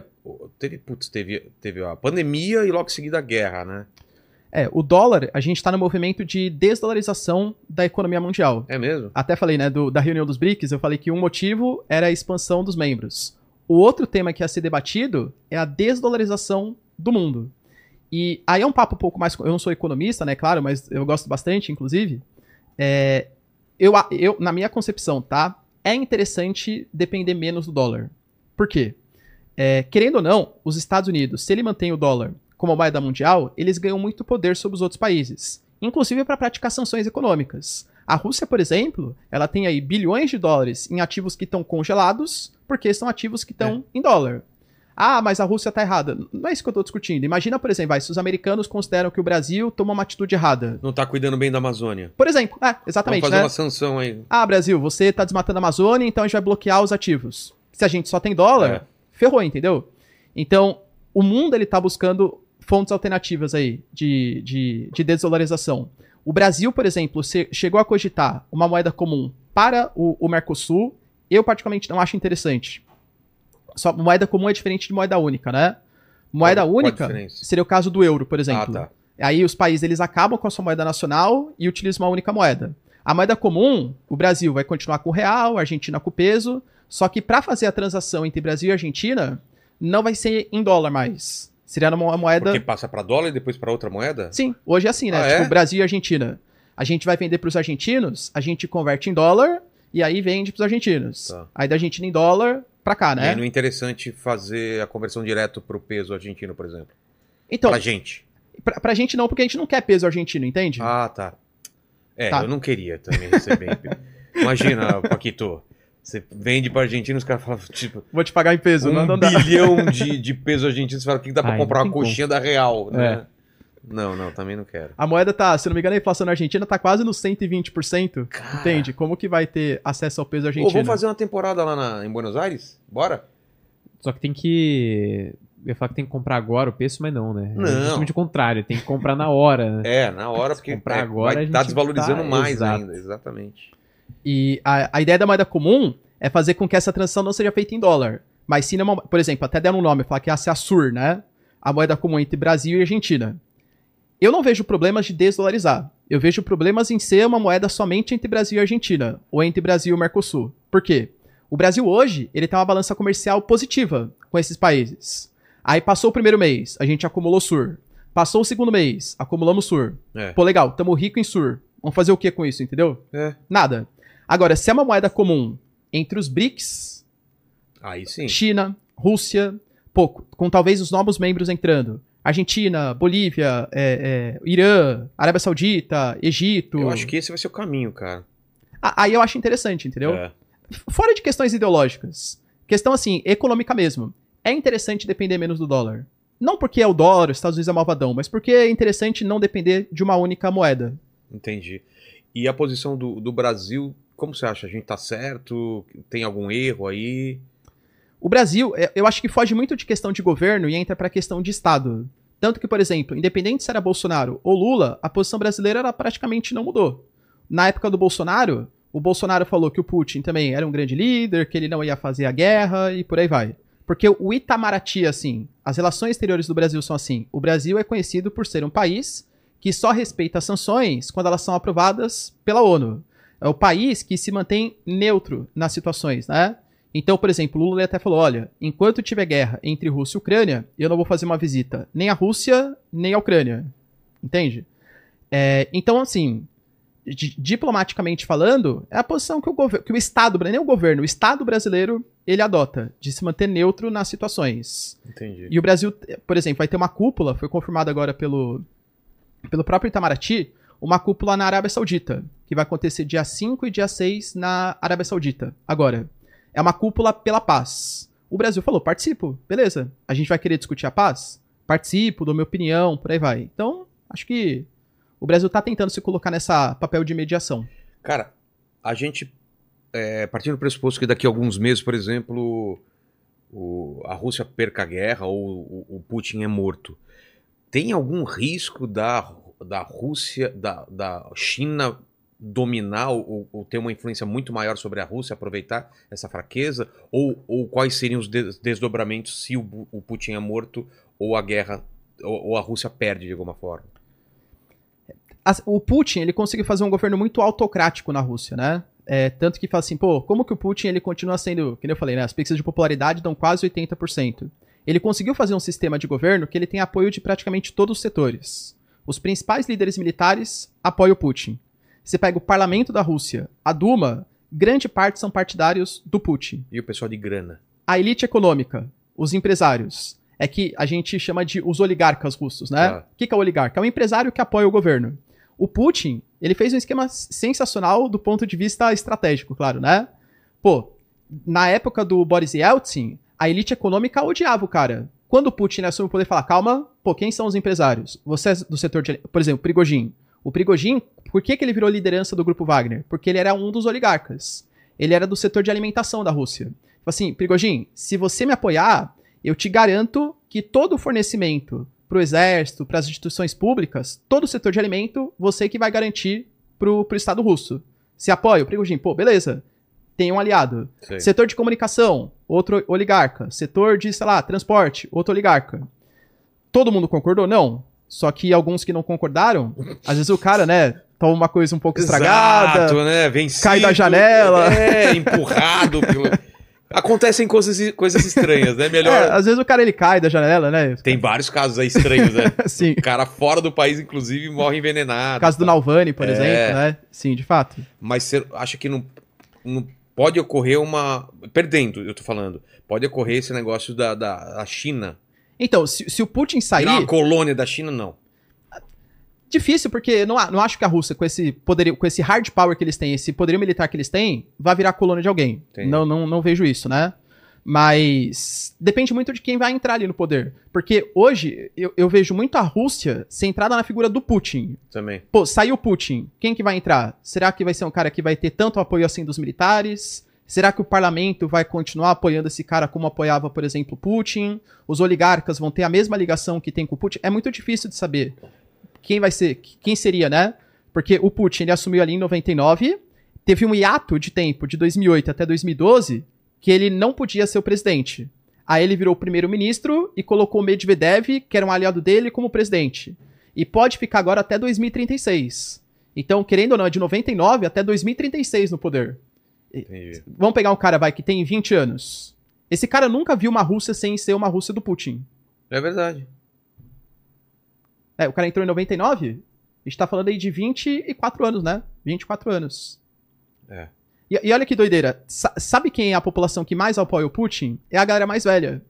O cara que tem ali de 40, 50 anos. Porque esse cara compara. Porque o, o Putin, ele tem os seus méritos, economicamente falando também. Ele, por exemplo, conseguiu desenvolver o nacionalismo na Rússia muito maior. Ele estatizou algumas empresas. Ele reconquistou a Chechênia. Ele desenvolveu o setor militar da Rússia e começou a atuar geopoliticamente na Síria, na Crimeia. Então ele resgatou o nacionalismo russo, que era uma coisa que estava derrotada na década de 90. Então o cara que tem ali os seus 40, 50 anos, ele compara, pô, o que era a Rússia na década de 90? País fraco, moratória, crise econômica, inflação. Querendo ou não, o Putin, ele melhorou a economia da Rússia. É, Então esse cara tem uma certa gratidão pelo que o Putin foi nos anos 2000. entendi. Então, você acha difícil é, caindo Putin vir alguém de uma linha totalmente diferente? Vai ser alguém que mantenha a mesma linha dele. Tem, tem, tem vários setores ali, né? Por exemplo, possivelmente vamos colocar o Medvedev aí, que é o cara que já foi presidente. Esse cara, assim, eh, eu tô- já falo até no meu canal, né? Toda vez que o Medve- Medvedev fala, se prepare que lá vem bomba. É? Ele tem declarações mais bombásticas, inclusive com o Putin. Praticamente todas as ameaças nucleares que vêm são a partir do Medvedev. Ou seja, não é legal esse cara tomar o lugar do Putin. Então, mas será que ele não é muita retórica? Será que o exército continuaria apoiando tanto ele assim contra apoia o Putin? Os oligarcas? Então é muito difícil saber, Vilela, o que vai acontecer, É. porque a gente não sabe quem vai ser o sucessor do, do Putin. E a América Latina, a gente falou da Argentina, né? Porque eles estão, putz, estão na merda lá. Por que, que a Argentina, cara, caiu tanto assim? A Argentina que já foi um país tão. Foi melhor, o tava melhor do Brasil até. Eu lembro quando era moleque, os caras invadiam o nosso sul aqui e zoavam, né? Que o peso, porra, valia tanto, os caras gastavam o dinheiro aqui. E agora tá nessa miséria, né, cara? Tá nessa. Qual é a culpa disso? Ou, é uma coisa que vem há muito tempo? Não, existe um histórico já, né? Ah, no final do século XIX, os europeus falavam, pô, um dia eu quero ser rico. Rico igual um argentino. É Arge- mesmo? Verdade. Era uma, era uma retórica utilizada pelos europeus, né? Os italianos, enfim. Grande parte dos europeus no século XIX, quando a Europa era um continente de emigração, que vieram para América, ou vinham para os Estados Unidos, que era mais comum, ou se vinha para América do Sul, o grande objetivo era a Argentina. E por quê? Porque a Argentina clima? o clima né, era muito mais parecido, a Argentina tem uma posição privilegiada, ela tem, por exemplo, uma Argentina que é mais próxima ali da Cordilheira dos Andes. A Argentina tem uma região bastante plana e com clima É. ameno para plantação de grãos, de cereais, de trigo. Pecuária. Argen- pecuária. A Argentina tem acesso ao Rio da Prata, que é um sistema de escoamento de produção. Então, geograficamente falando, a Argentina está em uma posição super privilegiada, com solos férteis, enfim, né? É, para mim, a, a grande questão foram os populismos que. Primeiro, a, a, a troca constante de poder que acontece na América Latina. A América Latina ela é mais período de instabilidade política do que período de estabilidade política. O natural são golpes. Democracia é a exceção na, na América, né? Então, a Argentina governos muito populistas que gastaram muito mais do que arrecadaram. Então, desajustes fiscais, econômicos que foram acontecendo. Você pega, inclusive, até o Maurício Macri, por exemplo, que foi o presidente antes do Alberto Fernandes, né? Que era um cara que se pretendia, ah, não, vou fazer aqui ajustes fiscais, vou fazer privatização de empresas, vou regulamentar a economia.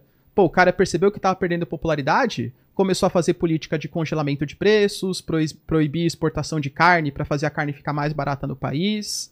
Então a Argentina sempre lidou com questões econômicas como se fosse mágica, né? E não existe mágica na economia. Pô, se eu impeço os produtores, os empresários de aumentar o preço dos produtos, o cara não vai vender tendo prejuízo. É. Então começa a gerar desabastecimento, desincentiva o cara a continuar produzindo. Então a Argentina, na ânsia de sem fazer políticas de muito populistas, acabou desincentivando o empresariado nacional a ser produtivo no país. Entendi. E o Brasil nessa relação tem alguma. que que- essa relação da gente com, com a Argentina?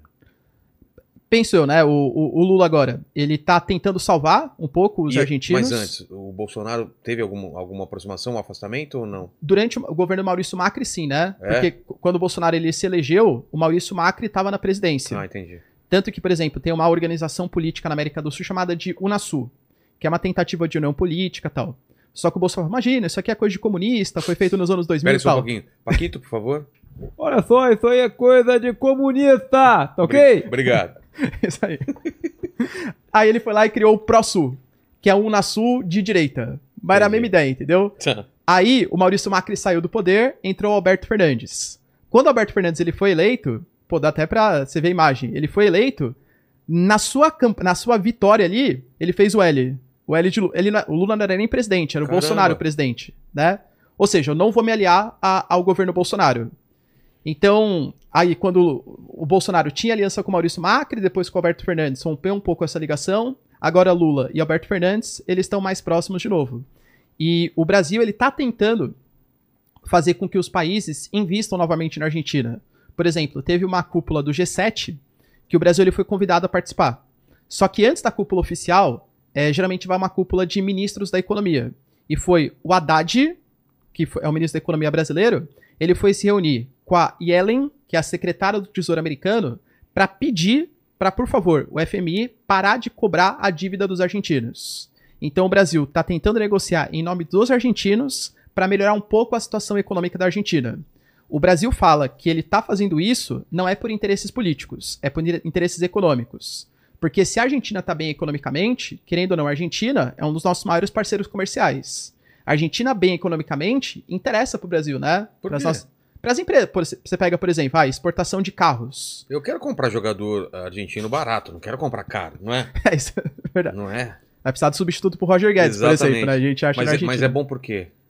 Porque a Argentina é uma Ah, importante. para exportar carros. Exato, para comprar produto brasileiro, Ah, né? Entendi. O Brasil ele vende muita coisa pra Argentina. Então, se a Argentina tá bem economicamente, a nossa Compra indústria mais. produz mais, né? E eles consomem mais, entendi. Exatamente. Então o Brasil alega que tá querendo melhorar os argentinos pra gente melhorar. É claro que tem interesse político por trás, Com né? certeza. A gente vai ter eleição na Argentina no que vem e tá bem dividido o negócio lá. Bem dividido mesmo.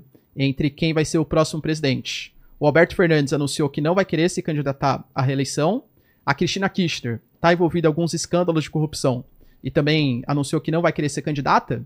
Então talvez seja o ministro da Economia do atual. Olha isso, tem isso, né? O ministro da Economia do atual governo ou um cara chamado de Javier Milei. Você já ouviu falar desse cara? Não. Esse cara, ele é conhecido como o Bolsonaro argentino, entre É aspas. mesmo? Só que assim, Só um minutinho, como seria o Bolsonaro em espanhol? Agora, eu vai ser quero. difícil, hein? Vamos lá. Pastor, muchachos, esto es una co- cosa, eh, una cuestión muy complicada, ¿ok? ok. Eh, ¿Está ok? Tá bien? Está bien, cabrón. Usted Cabrón. es un cabrón comunista. Usted é um, um boludo. Un boludo, nueve dedos. Nossa, não ia- eu demorei pra entender. Cara, e esse cara, você acha que tem chance? Então, é, é que ele é muito radical, né? Muito Ah, radical tá. mesmo. O Bolsonaro, durante o seu tempo como deputado, ele sempre foi um pouco mais estadista, né? Quando ele se candidatou como presidente, era um pouco mais liberal. Então eu diria que ele, o Javier Milei, ele é um Bolsonaro argentino no sentido que ele é polêmico. Mas não que economicamente os dois sejam parecidos. Entendi. O Javier Milei, ele se define como um anarcocapitalista. Ele se Porra. define como um anarcocapitalista. Você tá brincando? Ele fala que ele ele é mais radical, então, Totalmente, né? E, e, aliás, é por isso que a população argentina fala: Meu, será que esse cara pelo menos vai dar um jeito na, na economia argentina? É. Só que da mesma maneira que isso chama atenção, então, como deputado, ele com certeza conseguiria se eleger. Agora, será que como presidente? Porque não adianta ele agradar muito, sei lá, os 20% que concordam com ele. Ele tem que agradar 50% mais um ali da população, né? Então, esse discurso muito radical dele é legal pra ele ganhar popularidade, mas pode ser também que ele perca a popularidade de outro lado. Uma das coisas que ele defendeu, por exemplo, é a questão da. Já defendeu, tá? No passado. A comercialização de órgãos, por exemplo. Assim, pô, eu tenho um rim aqui. O quê? Eu tenho um rim. Eu posso vender. Se eu quiser, eu posso vender. É meu, eu faço o que eu quiser. Então ele acredita que o Estado não tem que ficar mediando muito as relações econômicas, entendeu? Entendi. É totalmente anárquico aí. Então, tal- Imagina o que ia ser, cara, se fosse assim. então talvez isso. Aliás, assisti um filme muito legal, dar uma dica aí no. Cara, por acaso, Paquito, nem falei isso aqui, aqui ainda, hein? Um filme que acabou de estrear no Netflix. Na Net... É o Netflix ou a Netflix? É. Não sabe. Putz. Não sabe. Boa pergunta. Netflix. Os caras vendem vida, cara. Você pode vender sua vida. Tipo, eu vendo 15 anos da minha vida, entendeu?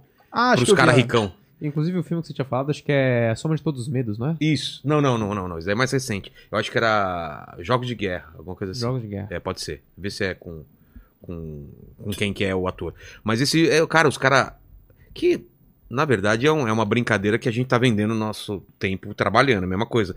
Mas é meio assim, cara. Chega o cara e fala assim, cara, eu quero comprar. Pô, 25 anos ou 15 anos, se você for compatível com o Ricão que, tá, que já tá velho, você fica velho, você envelhece 5 anos e dá sua juventude de 5 anos pra esse cara, ou 15 anos. Tem gente que. O cara tá muito sem grana que dá 15 anos. E, e- a história é da mulher que perdeu a casa e colocou a, a- a- os A anos, vida. a vida dela em, na, como chama, em garantia, né? É tipo E uma aí- hipoteca, é isso? É, aí chega o cara e vai cobrar 40 anos dela, ou seja, ela já tá velhaça, porque ela, imagina, então é, porra, o, o- a premissa é muito legal, cara. Tem aquele filme do Justin Timberlake que fala mais ou Isso, menos sobre os isso. caras também, roubam, né? Que eles Rouba têm tempo. reloginho o tempo de vida e o cara pode roubar também. Sim. Muito foda. Paquito, você me venderia uns 15 anos de vida aí? 10 anos de vida, vai. Não sei se eu tenho tudo isso, cara. Eu, eu concordo completamente, Quando velho. você falou que o cara tava falando Você é que- otimista, né? É, então, você fala, ah, o cara tá falando de vender órgão, eu falei, pô, devia ser Não. legal, mas eu não vou conseguir vender muita É, coisa. os seus já entendeu? não estão tão bem não assim tem pra vender. nada, É. Mídala já não tenho mais, o resto não vou nem falar, Fígado não vou nem entrar no detalhe. Ô, ô, Paquito, como que tá aí o pessoal? O que, que eles querem saber? Ó, é o seguinte, é, o Di- é, Digo Teucci, ele já mandou aqui um bela aula, professor, e belo cabelo. Ó, dá, É. uma, dá uma baixada aqui, implante aí, ó. Eu tava até conversando com o Vilela, eu tô na parte triste do implante. É, o meu, o meu já tá adiantado, ó. Dá, dá pra ver o meu implante? Já tá bonzão, né? Ó, topetão aqui, doutor Stanley. Ó. E o, meu tá na fase, o meu tá na fase tá caindo agora. É, eu que é o faz mais- desesperador. É. Você passa a mão e cai, né? Parece que eu tô relembrando meus 20 anos, Vilela. Quando eu tomava banho, caía tudo cabelinho na minha Sério? mão, assim. aí outra coisa, né? Mas eu. Você é careca desde cedo, assim? Você já ficou calvo e foi ficando careca? Você tá com quantos Sim. anos? Eu tenho 33. Quanto que co- começou Eu isso? comecei a perder cabelo, tinha uns 19 anos, mais ou menos. Caramba, com 19 já? E aí, com 21, tava ficando meio feio, que eu tava começando a disfarçar muito, sabe? Você Sei. começa a deixar maiorzinho aqui, Sei, coloca pra, cá e pra tal. Aí raspei e desencarei. Agora eu fiz implante mês passado. É. Mês passado. Depois eu quero saber o, o lado seu de professor, como que foi a, o teu- a tua carreira. O, o Paquito, que mais? Ó, o Paulo Matos, ele fez uma pergunta aqui, é, que vocês já falaram um pouco, mas ele mandou aqui, ó. Professor, te admiro demais. Tem possibilidades da Rússia ser derrotada na guerra da Ucrânia? A Geórgia, dados os recentes protestos, pode iniciar outra frente? E se a Rússia usar uma bomba tática, a OTAN pode usar forças convencionais na Ucrânia? O que, que é uma bomba tática? Bomba tática é uma arma nuclear que não tem grandes proporções. Tá. É uma arma nuclear utilizada mais ali no local mesmo, né? Que não qual, vai. é, o- qual é a, a função dela? É destruir o quê? Ah, é é uma, uma, uma arma muito forte, né? Que inclusive é uma arma nuclear, só que ela não vai sair de uma área restrita. Então é Ah. pra você, se geralmente você joga, sei lá, numa área de é, defesa, uma área estratégica, Entendi. elimina aquela, aquela área, né? Então, calma aí, em relação à Geórgia. É que nem eu falei, né? Realmente a, a OTAN, ela tá. A, a Geórgia é um dos. A gente tem três países ali, vai. A Moldávia, que tá querendo ingressar pra OTAN e pra, pra União Europeia. A Geórgia, que tá querendo ingressar pra OTAN e pra União Europeia. E a, a, a Ucrânia também, né? É. Geórgia e, e União Europeia. Aliás, OTAN e União Europeia. Penso que sim, os protestos estão acontecendo, né? Eles, a, a, a invasão que a Rússia fez, ela fortalece sim nesse sentido. E acho que a Geórgia pode ser mais uma frente aí contra o- os russos. Caso a Rússia use uma arma nuclear tática, se eu acho que tem algum tipo de retaliação, eu acho que teria, mas eu não acho que a Rússia usaria essa arma nuclear. E se existe uma chance da Rússia perder o conflito, penso eu que perder, perder, perder, hum, possivelmente não. Mas caso a Ucrânia ela queira comece a avançar muito na contraofensiva, talvez a Rússia se veja obrigada a fazer algum tipo de acordo de paz. É mesmo? Possivelmente, né? Não, não, não parece muito a cara do, do Putin, né? Então, mas. o- Sem levar nada? Não, levando, Ah, levando levando, alguma alguma coisa, coisa, tá. né? Levando alguma coisa. Tanto que, que foi mais ou menos o que aconteceu na época da Crimeia, É. lá em 2013, 2014. E todo mundo ficou quieto, hein? O Não. mundo meio que não passou meio batido? Passou, inclusive, uma grande crítica que fazem até hoje ao Obama, né? É. O Obama que era o presidente dos Estados Unidos. A, a grande punição à Rússia foi ter sido expulsa do G8, que agora é só G7, e algumas pequenas sanções econômicas. Mas meio que rolou a invasão à Crimeia, foi assinado um acordo chamado Acordo de Minsk, em que garantia que a região de Donbass a Rússia não se meteria, não, não invadiria, não respeitou o acordo, claro, né? E a Ucrânia daria um pouco mais de autonomia para os russos que ali vivem. E convenhamos que a Ucrânia também não respeitou, né? Nenhum dos dois lados respeitou o acordo de Minsk. Entendi. Fala. O Iago Santana mandou uma pergunta aqui que vocês já falaram, mas eu vou citar aqui a pergunta Tá. dele, tá? É, ele falou, professor, quais os riscos para o futuro próximo dessa movimentação da Bielorrússia próxima à Polônia? Ele falou isso antes da gente falar, né? Aí ele falou, meu canal favorito no YouTube, não consigo jantar sem assistir um vídeo seu. Parabéns pelo, tra- pelo trabalho. Aí, Alguém tá perguntando do golpe em, em Níger ou não? Que a gente não falou ainda, né? Não. A gente falou antes aqui de começar, né? tem uma galera que perguntou tá, sim, no depois vamos da falar disso live. também, tá. É, aí o Felipe SS, ele deu uma dica aqui, quando a gente tava falando de dos mapas lá, né? É, ele falou de um site que chama The True Size. Ah, é? Pô, É, se acha aí pra Eu gente. vou, é, eu legal. vou pegar aqui o, o link e eu já coloco aí pra galera ver. E aí, é, enquanto a gente tava falando de China, uma galera perguntou aqui se a China pode ser, em algum ponto de vista, considerada mais democrática do que o Brasil.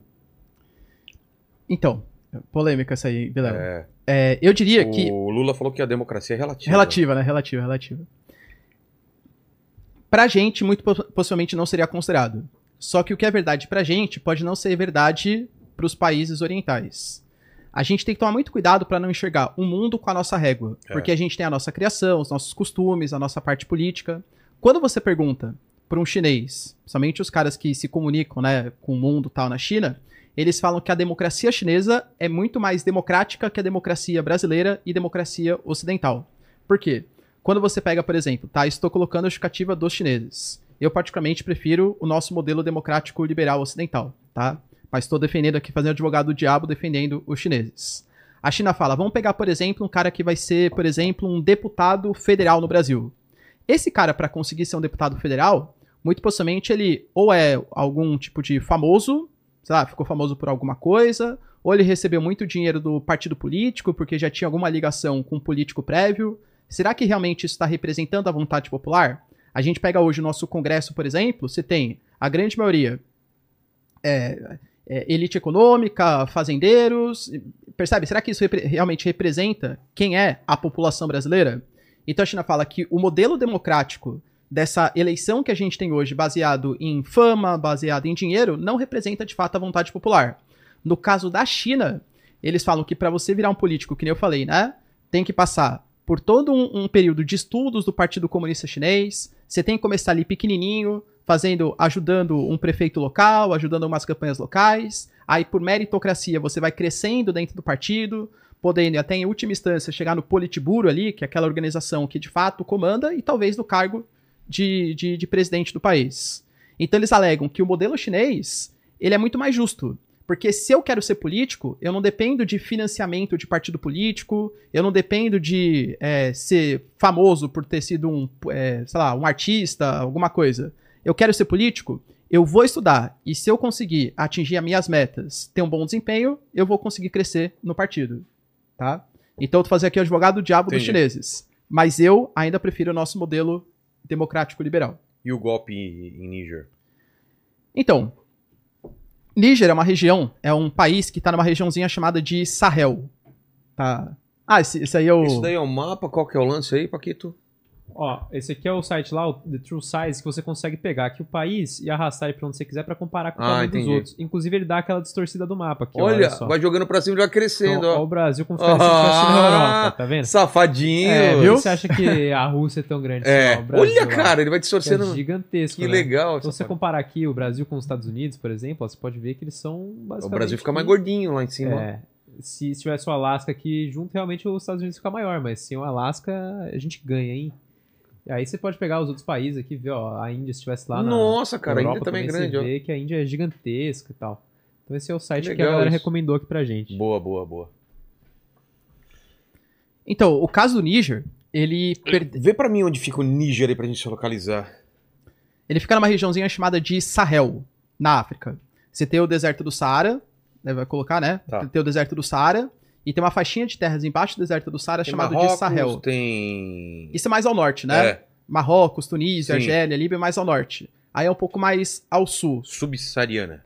Então, não é a subsaariana. Não. Porque a subsaariana é o que tá abaixo do deserto do Saara, né? É. Só que bem abaixo. Aqui é o Sahel mesmo. Ah, tá. Ele- ó, essa regiãozinha, tá vendo? Qual? A Que é amarela? o que tá destacado em amarelo, Ah, tá. exatamente. Então você tem países ali como Senegal, Mauritânia, Mali, Burkina Faso, Níger. Se for pegar, praticamente todos esses países, eles passaram nos últimos 10 anos por golpes militares. Mali, Burkina Faso e Níger, nos últimos dois anos, os três passaram por golpes militares. E esses países, qual que é a justificativa do golpe, né, que eles vêm passando? A África, se você pegar desses países do Sahel para baixo, são populações que são com religiões mais tradicionais, religiões cristãs, enquanto você pega o norte, é uma África um pouco mais árabe, mais islâmica.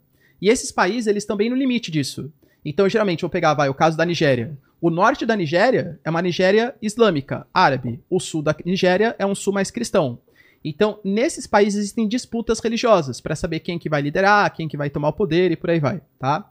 Então existem movimentos que a gente chama de jihadistas aí, que são esses movimentos islâmicos extremistas que querem que o país inteiro siga as leis do Alcorão, a Sharia, né, as leis islâmicas.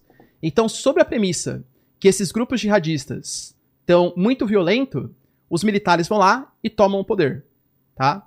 Só que praticamente todos esses países destacados, eles têm uma relação muito forte com a Rússia, com a Rússia, os militares Tá. praticamente todos, eles foram colonizados pela França, ou pela França ou pela Inglaterra, né? E hoje, é, esses, esses golpes militares, eles estão pedindo praticamente duas coisas. O fim da intervenção estrangeira, da intervenção francesa, por exemplo. O golpe que aconteceu no Níger, hoje, as pessoas, grande parte da população está se manifestando em favor do golpe.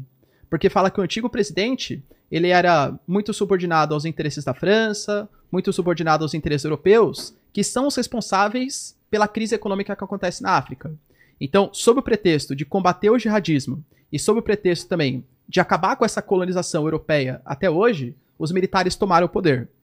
As palavras de ordem que tem acontecendo no Níger hoje são palavras de ordem com viva Putin, viva Rússia e por aí vai. E existem suspeitas que o grupo Wagner ele atua em praticamente todos esses países. Porra. E aí, isso causa um desespero na Europa, né? Porque essas regiões, querendo ou não, elas são estrategicamente importantes para o continente europeu. Por exemplo, a França é um país hoje que ela tem quase 70% da sua matriz energética dependendo de matriz nuclear. Da onde que eles pegam o urânio deles? Do Níger. Se Níger sai o governo que é aliado da França, aliado da Europa, e entra um governo aliado da Rússia, pode ser que esse, essa troca comercial de urânio que abastece a- as usinas nucleares francesas fique comprometida. Então hoje, essa região do Sahel está sendo de intensa disputa entre ditaduras militares apoiadas pela Rússia e governos aí que estão sendo tirados do poder, aliados do Ocidente. Inclusive, a Nigéria e alguns outros países já anunciaram, os militares do Níger, vocês têm uma semana para fazer o antigo presidente, o Bazoum, voltar ao poder. Se vocês não fizerem ele voltar ao poder, nós, a gente vai invadir o Níger e vai restaurar a democracia. Só que Mali e Burkina Faso, aqueles dois países, também passaram por ditaduras, né? Assim, vocês não podem ferir a soberania do Níger. Se os militares querem tomar o poder e a população tá aliado dos militares, eles têm o direito de continuar com esse golpe militar. Então, Mali e Burkina Faso anunciaram que caso algumas, alguns países africanos queiram fazer uma intervenção no Níger, eles vão defender os militares do Níger. Então hoje pode acontecer uma guerra na África de países um pouco mais aliados do Ocidente que querem acabar com esse golpe militar no Níger e de países que são aliados do golpe militar, aliados da Rússia. E é claro, né, que é uma guerra por procuração, porque por trás você tem Europa e Estados Unidos e por trás você tem Rússia e China. Entendi. Que treta, mano. E a região que tá, então, a- verde que é a subsaariana, então. Exatamente, né? Tá. Exatamente. E a região tem, tem um nome a região acima, que é do Saara, lá que tá Marrocos, Egito e tal. Maghreb. É o Magreb. Maghreb. Essa regiãozinha que fica mais próxima da, da Europa, né? É o Maghreb. Fala, Paquito Magreb. Você- Bom Fala. sobrenome. Legal, né? Rogério Magrebe. Subsaariano. Tá. Rogerinho do Sahel. Roger- Rogerinho do Sahel, gostei. Ó, a galera perguntou que posição o Brasil deveria tomar em relação à guerra na Ucrânia. É uma posição de neutralidade, até, se fosse eu, claro, né? Uma posição de neutralidade desde que não haja desrespeitos muito graves aos direitos humanos. Caso haja A desrespeito. gente não como- pode falar, ô Rússia, tá errado. Mas o Brasil talvez pudesse ser um pouco mais enfático, É, né? exatamente. Mas o Brasil se posicionou, por exemplo. O Brasil, na, em votações na ONU, toda vez que é pra condenar a Rússia, o Brasil condena. Ah, O é? que o Brasil não apoia são sanções contra a Rússia. É diferente. O Brasil já. Enquanto, por exemplo, a África do Sul, China se isentaram da votação, o Brasil condenou a invasão da Rússia, condenou a invasão à soberania. O que o Brasil não faz é apoiar sanções. Aí são coisas diferentes. Entendi. O Brasil, que eu falei, né? O Brasil ele, ele é conhecido por ser um país neutro e diplomático. De Estado, nem de governo só. Tanto que, por exemplo, tem o caso da Nicarágua, do Daniel Ortega, que também é um baita ditador, persegue ali é, cristãos tal no país. É, a OEA, que é a Organização dos Estados Americanos, pediu: meu, a gente tem que se posicionar e aplicar sanções contra a Nicarágua. O Lula falou: não, não. Deixa comigo que eu vou tentar mediar a situação com o Daniel Ortega para ele parar de perseguir líderes religiosos. O Brasil, como Estado, geralmente não apoia sanções econômicas. Acha que tem que ser muito mais na base da conversa do que propriamente em sanções. Entendi. É que, claro, né? Eu, eu acho que existem alguns limites que não podem ser passados. Então, por exemplo, a Rússia foi lá e atacou posições, por exemplo, de civis. Pô, claramente com a intenção de matar civil na Ucrânia. Pô, isso claramente está desrespeitando os princípios de Genebra tal. Acho que aí deveria apoiar algum tipo de punição. Mas tentar se manter o máximo neutro possível, porque querendo ou não, se a gente se posicionar muito, a gente acaba perdendo parcerias econômicas. A Rússia cresceu como nosso parceiro econômico. A China é o nosso maior parceiro econômico. A gente vai ficar do lado do G7, exatamente? Entendi. Fala, Paquitos. Ó, e o pessoal perguntou aqui também, é, agora mais sobre a questão de. menos sobre geopolítica, mas sobre é, a parte dele como professor, né? Tá. Você quer. Então vamos, vamos falar. vamos- segura essa pergunta. Fechou. Ô, Ricardo, qual que é a tua história? É, como que você vira professor ou você sempre quis fazer isso? Como que é a tua, tua infância até virar um professor? Porque eu sou de família de professor, né? É mesmo? Eu sou professor, minha mãe e meu pai são professores, minha irmã é professora. Pô, que legal. É. É, então, na verdade, eu sempre. Eu sou professor de geografia, né? Eu, por incrível, sempre fui muito mais. Gostei muito mais de exatas do que de humanas. Ué? Por incrível que pareça. Você não curtia geografia quando você era moleque? Eu Quando- curtia, cara. Quando era moleque, geografia não. história. É É, mesmo? mesmo? Você não tem... É que às vezes você não tem um professor legal, né? Exato. Talvez fosse falha minha também, eu não. Na sua família, né? Você falou que é todo mundo professor, né? Minha família, família. geralmente é mais a galera de exatas, Ah, assim é? e tal, né? Meu irmão ele é engenheiro também, meu pai sempre trabalhou também com programação, minha mãe Entendi. também. Então na minha casa sempre teve muito mais coisas ligadas à computação, a exatas. É, eu acabei me interessando mais no cursinho. Na verdade, eu, eu gostava de saber algumas curiosidades sobre os países, sempre gostei de acompanhar notícias e tal. Mas eu nunca me via fazendo uma carreira de humanas, mas eu sempre achei muito legal ser professor. Só que eu falei, meu, então eu falei, meu, será que eu vou ser professor de matemática, de física? Falei, não, mas aí eu tenho um pouco medo de ser pobre também. Mas- Confesso, é o que eu pensava, eu sei, né? mas, mas ser professor por quê? Porque você gostava de ensinar, você tinha facilidade de explicar. Eu, sempre, eu sempre gostei muito do ambiente escolar, assim. Ah, é? eu, achei, eu sempre achava que deveria ser legal ensinar os alunos. Eu, na época, achava que ia ser divertido corrigir prova. Hoje eu vejo que não é. Meu! Gente, a pior parte do Sim. trabalho, não é? Hoje eu vejo que já perdeu totalmente a graça, mas na época, pô, deve ser mó legal ver o que o aluno pensou, corrigir a prova dele. É, e, mas eu pensei, meu, isso aí não é pra mim, acho que eu, pô, quero fazer uma profissão que me dê mais dinheiro e tal. E acabei indo pra engenharia. Todo mundo que é bom em exatas, né, acaba fazendo engenharia. Aí eu fiz pouco menos de um semestre, acabei desistindo. E é, na- no meu cursinho eu tive professores muito bons de geografia. Falei, meu, e, e eu admirava, sabe, o conhecimento que eles tinham, É. a, a de propriedade que os caras tinham do conhecimento. Falei, pô, acho que é isso que eu quero fazer. É, eu sempre achei exatas mais é, fácil entrar, tinha muito mais facilidade em exatas, mas eu achava humanas mais, quando no cursinho, né, mais interessante, mais desafiador. Eu falei, meu, eu quero ser um professor igual esse aqui do, do cursinho. Aí eu comecei a fazer geografia, comecei a trabalhar como plantonista num cursinho, aí comecei a dar aulas, peguei algumas aulas em colégio, aí pra vir pra esse mundo online, eu comecei a trabalhar no cursinho online. Inclusive, o maior cursinho online do, do, do Brasil tal. E as minhas redes sociais, elas começaram a crescer bastante, né? Porque tinha aluno do Brasil inteiro que acompanhava minhas aulas. Aí eu começava a postar algumas notícias, porque assim, eu, quando eu fiz geografia, eu sempre gostei mais da parte de geografia física, que é clima, relevo, vegetação, do que essa parte de geopolítica.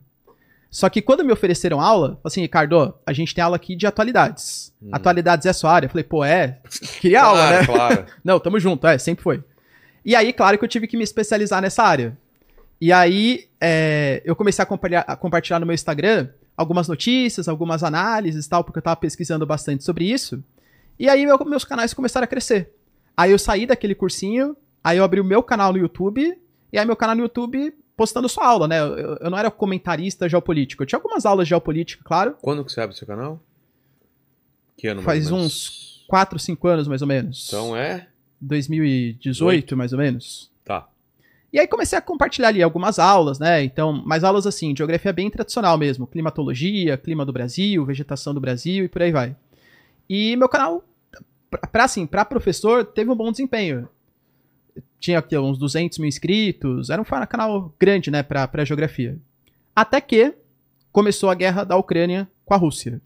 Aí eu falei, bom, Foi em Tipo- 2021 ou 2022? A guerra tá completando dois anos agora, né? 2021. Tá.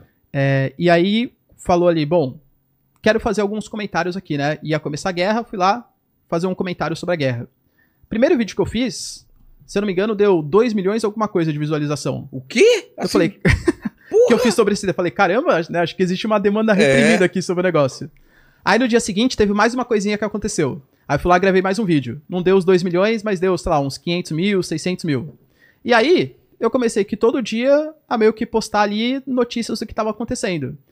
Hoje eu falo, eu, eu posto vídeos diariamente no meu canal, mas eu diria que foi assim, quase uma consequência do que a galera que eu acompanha o meu canal estava pedindo. Porque eu não entrei no YouTube com a intenção de ser comentarista e analista geopolítico diário dos fatos. Entendi. Mas a demanda e a galera gostando do que eu tava compartilhando fez com que o meu canal virasse isso. Então hoje eu tenho ainda as aulas lá, né? De cartografia, de climatologia e tal. Mas todo dia eu posto vídeos diários com análises geopolítica dos fatos. Eu tenho também uma plataforma minha de aulas, né? Que ali eu tenho as aulas mais tradicionais também e tal. E hoje tô assim, nesse. Plataforma tipo assinatura? Como que É, de, de assinatura, né? Ah, é como se fosse um curso, um cursinho pra Pra pré-vestibulandos. Exatamente. E o que, que te pedem muito lá no teu canal? Pra você falar sobre o quê? Além da guerra da Ucrânia, China, essas paradas. basicamente tudo que mais importa. Por exemplo, ó, hoje, eu sempre faço assim, né? Eu, é, chega mais ou menos uma, uma e meia da tarde, duas horas. Porque como a gente tá mais atrasado em relação à Europa, é, geralmente acontece. O, o desenrolar acontece, né? o- Durante o dia acontece até umas seis da tarde lá. Que é mais ou menos umas duas horas aqui, uma e meia e tal. Aí eu começo a pesquisar tudo que de mais importante aconteceu. Então eu vou vendo mídias brasileiras, eu pego mídias russas, pego mídias europeias, aí faço um compilado de notícias. Aí eu Mas começo você estudando ainda. eu estudando, Vendo- exatamente. Entendi. Pra, pra todo o meu período de gravação, eu demoro quase umas quatro horas, vai? Tudo. De preparação? É, não, de preparação, gravação e edição, né? Eu Pô, faço tudo. Você faz edição também? Faço. Mas é simples. É simples, Tá. né? Geralmente eu coloco algum mapa, Tá. alguma coisinha bem basicona, assim. Aí eu vou lá ler, de leitura, eu diria que eu perco mais ou menos, vai umas duas horas, duas horas e meia. Pra se né? colocar a par do que tá acontecendo. Pra ler tudo o que tá acontecendo com as diferentes visões. Tá. Eu gosto muito de passar isso. Eu acho que isso também é um dos fatores que me ajudou a crescer, sabe? Eu sempre falo assim: olha, segundo a BBC, que é uma mídia ocidental, tenho noção disso. Isso, isso e isso. Segundo a agência TAS de notícia, que é uma mídia russa. Isso, isso e isso. Então, meio que o cara vai percebendo. Lógico que não existe neutralidade na comunicação. Não, Todo mundo maneira- tem alguma posição, óbvio. né? Mas eu tento transpassar pro, pro cara que tá me ouvindo as duas visões. O que, que a Rússia tá falando sobre o fato e o que, que a Ucrânia tá falando, ou o Ocidente, né, tá falando sobre o fato. É, então, todo dia, claro, eu trago uma atualização da guerra da Rússia com a Ucrânia, o que tá acontecendo, mas eu também vou colocando notícias importantes do mundo. Por exemplo, hoje eu falei sobre a questão do Trump, né? O Trump ele foi indiciado pela quarta vez agora. Como que tá a situação dele? Ele, ele vai ser preso? Ele pode ele- se eleger? Tenso, tensa É? a situação. Por quê? É, as prévias do Partido Republicano, você tem dois caras ali que estavam sendo cogitados, que é o Ron DeSantis. Na verdade, existem outros, né? Mas os principais, que é o Ron DeSantis, que é o governador da Flórida, e, e o Trump. Esperava-se que o Ron DeSantis ele crescesse um pouco. Só que não, o Trump ele tá disparado na preferência dos republicanos. Então, muito possivelmente, ele vai ser o candidato republicano nas eleições do ano que vem. A questão é que ele tá correndo ali na justiça em várias, várias áreas, né? Tem o caso, por exemplo, que ele comprou o silêncio daquela atriz de filmes adultos, a Storm Daniels, e não declarou como gasto de campanha, por motivos óbvios, né? Cara, mas por quê? Ele teve uma relação com ela? Então, sim, né? Ele, enquanto a Melanie Trump, que era a esposa dele, tava, é, inclusive com a, a recém-nascido, tal, filho Ah, é? recém-nascido, ele teve um caso extraconjugal com a Stormy Daniels, e aí quando ele foi se candidatar a presidente, falou, pô, isso não pode vir à tona, porque o Trump, como ele é mais à direita, ele defende essas pautas mais conservadoras da família. Pô, um cara que tem família e, né, defende a família. Mas vou lá e tenho relação com a atriz Tá pornô, Querendo fazer outra família. ele defende várias famílias, Várias né? famílias, exatamente. exatamente. Então ele foi lá e comprou o silêncio da, da atriz. E, e- e com dinheiro público Com o dinheiro dele. dele. Só que deveria ser declarado como gasto de campanha. Só que Ah, o cara não. gasto de campanha faz parte, né? Entendeu? Comprou o silêncio do cara. Entendi. Daí isso tá sendo investigado, mas isso eu acho que nem vai condenar ele. Os principais problemas são: ele roubou documentos oficiais da Casa Branca, Como? tipo documentos confidenciais. Em relação ao quê? Não se sabe. Então, é que como tá como, como confidencial, não dá pra saber exatamente o que é. Mas há Ah. suspeitas que sejam coisas relacionadas à estocagem e desenvolvimento de armas nucleares. E tem um monte. de- Tem foto, assim, que compartilharam na internet, foto de um monte de documento dele na mansão lá na Flórida. Isso é proibido de fazer. Então ele tá sendo investigado por isso. E agora foi o caso do, da Geórgia. Porque a Geórgia foi um estado onde o Biden ele ganhou só por 12 mil votos. E aí surgiram algumas mensagens do Trump pedindo para os seus aliados ali arranjarem 12 mil votos para ele. Ou será que tem como você arranjar 12 mil votos? Tem como você perder 12 mil cartas de votos que foram pro Ah, Biden? Entende? E aí, supostamente também, ele comprou algumas pessoas para falar que na Geórgia as eleições foram fraudadas. Tô falando supostamente porque, de novo, né? Eu não sei, tá na justiça Tá aí. na justiça.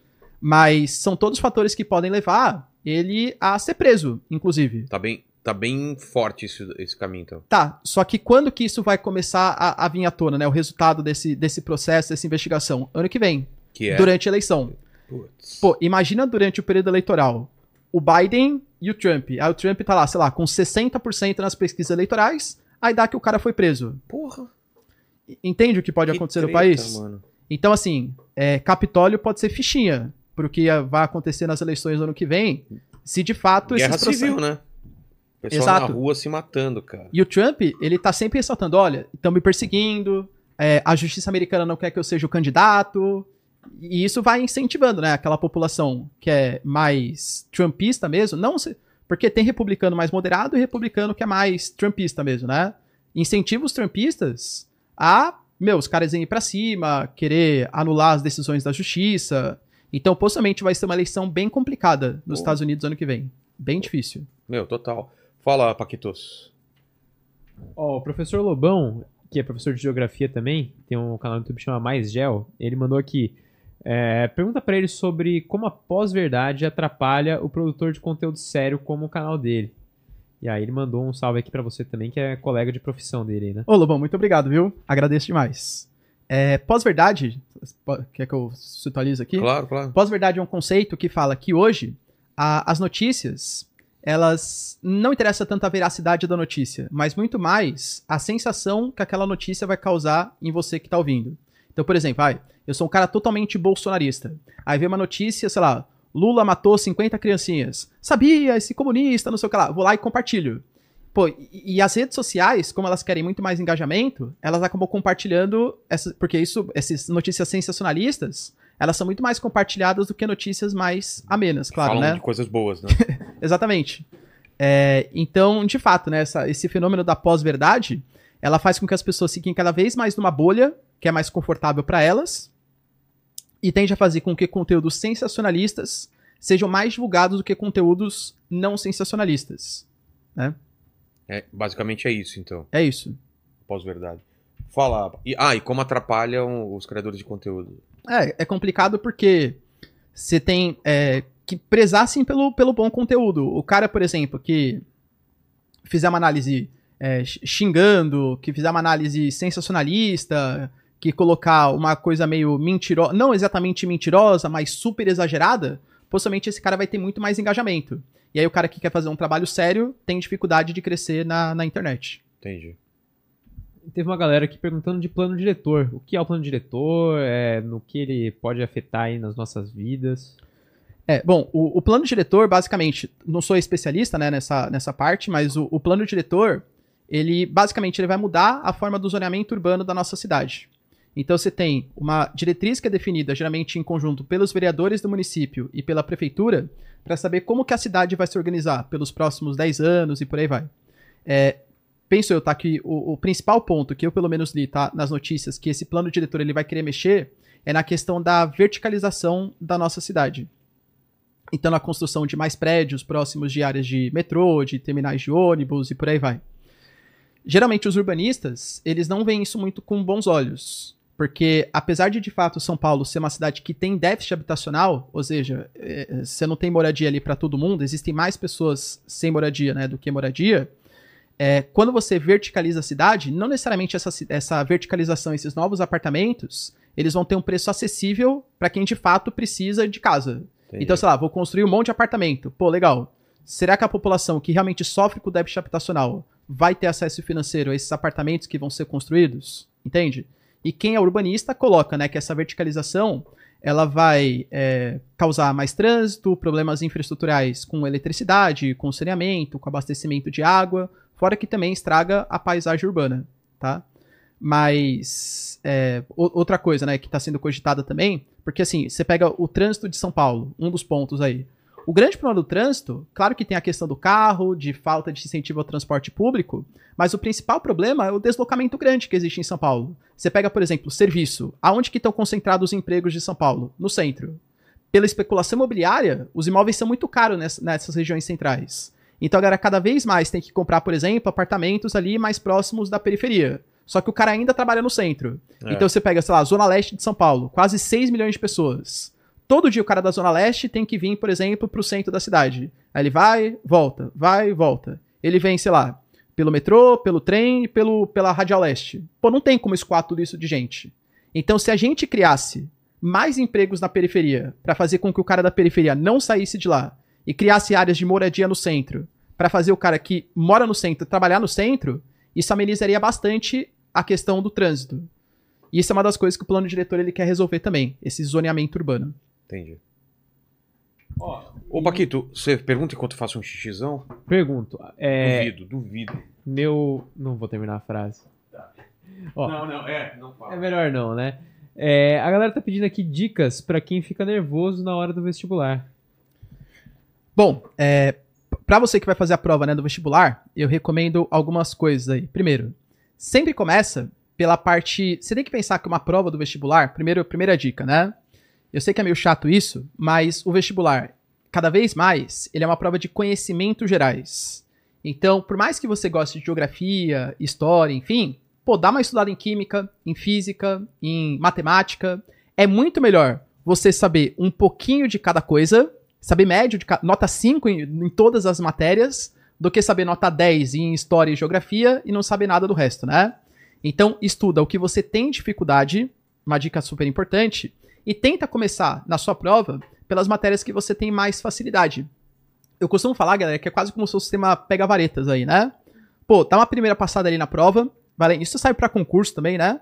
Vai na matéria que você tem mais confiança. Eu, por exemplo, né, gostava bastante, obviamente, né, de geografia. Aí lá na parte de geografia, pô, dava uma lidinha, tem uma questão simples de matar? Pô, galera, responde rapidão, né? Pô, essa aqui é mais complicadinha, essa aqui é mais complicadinha. Vai separando aquelas que são mais fáceis.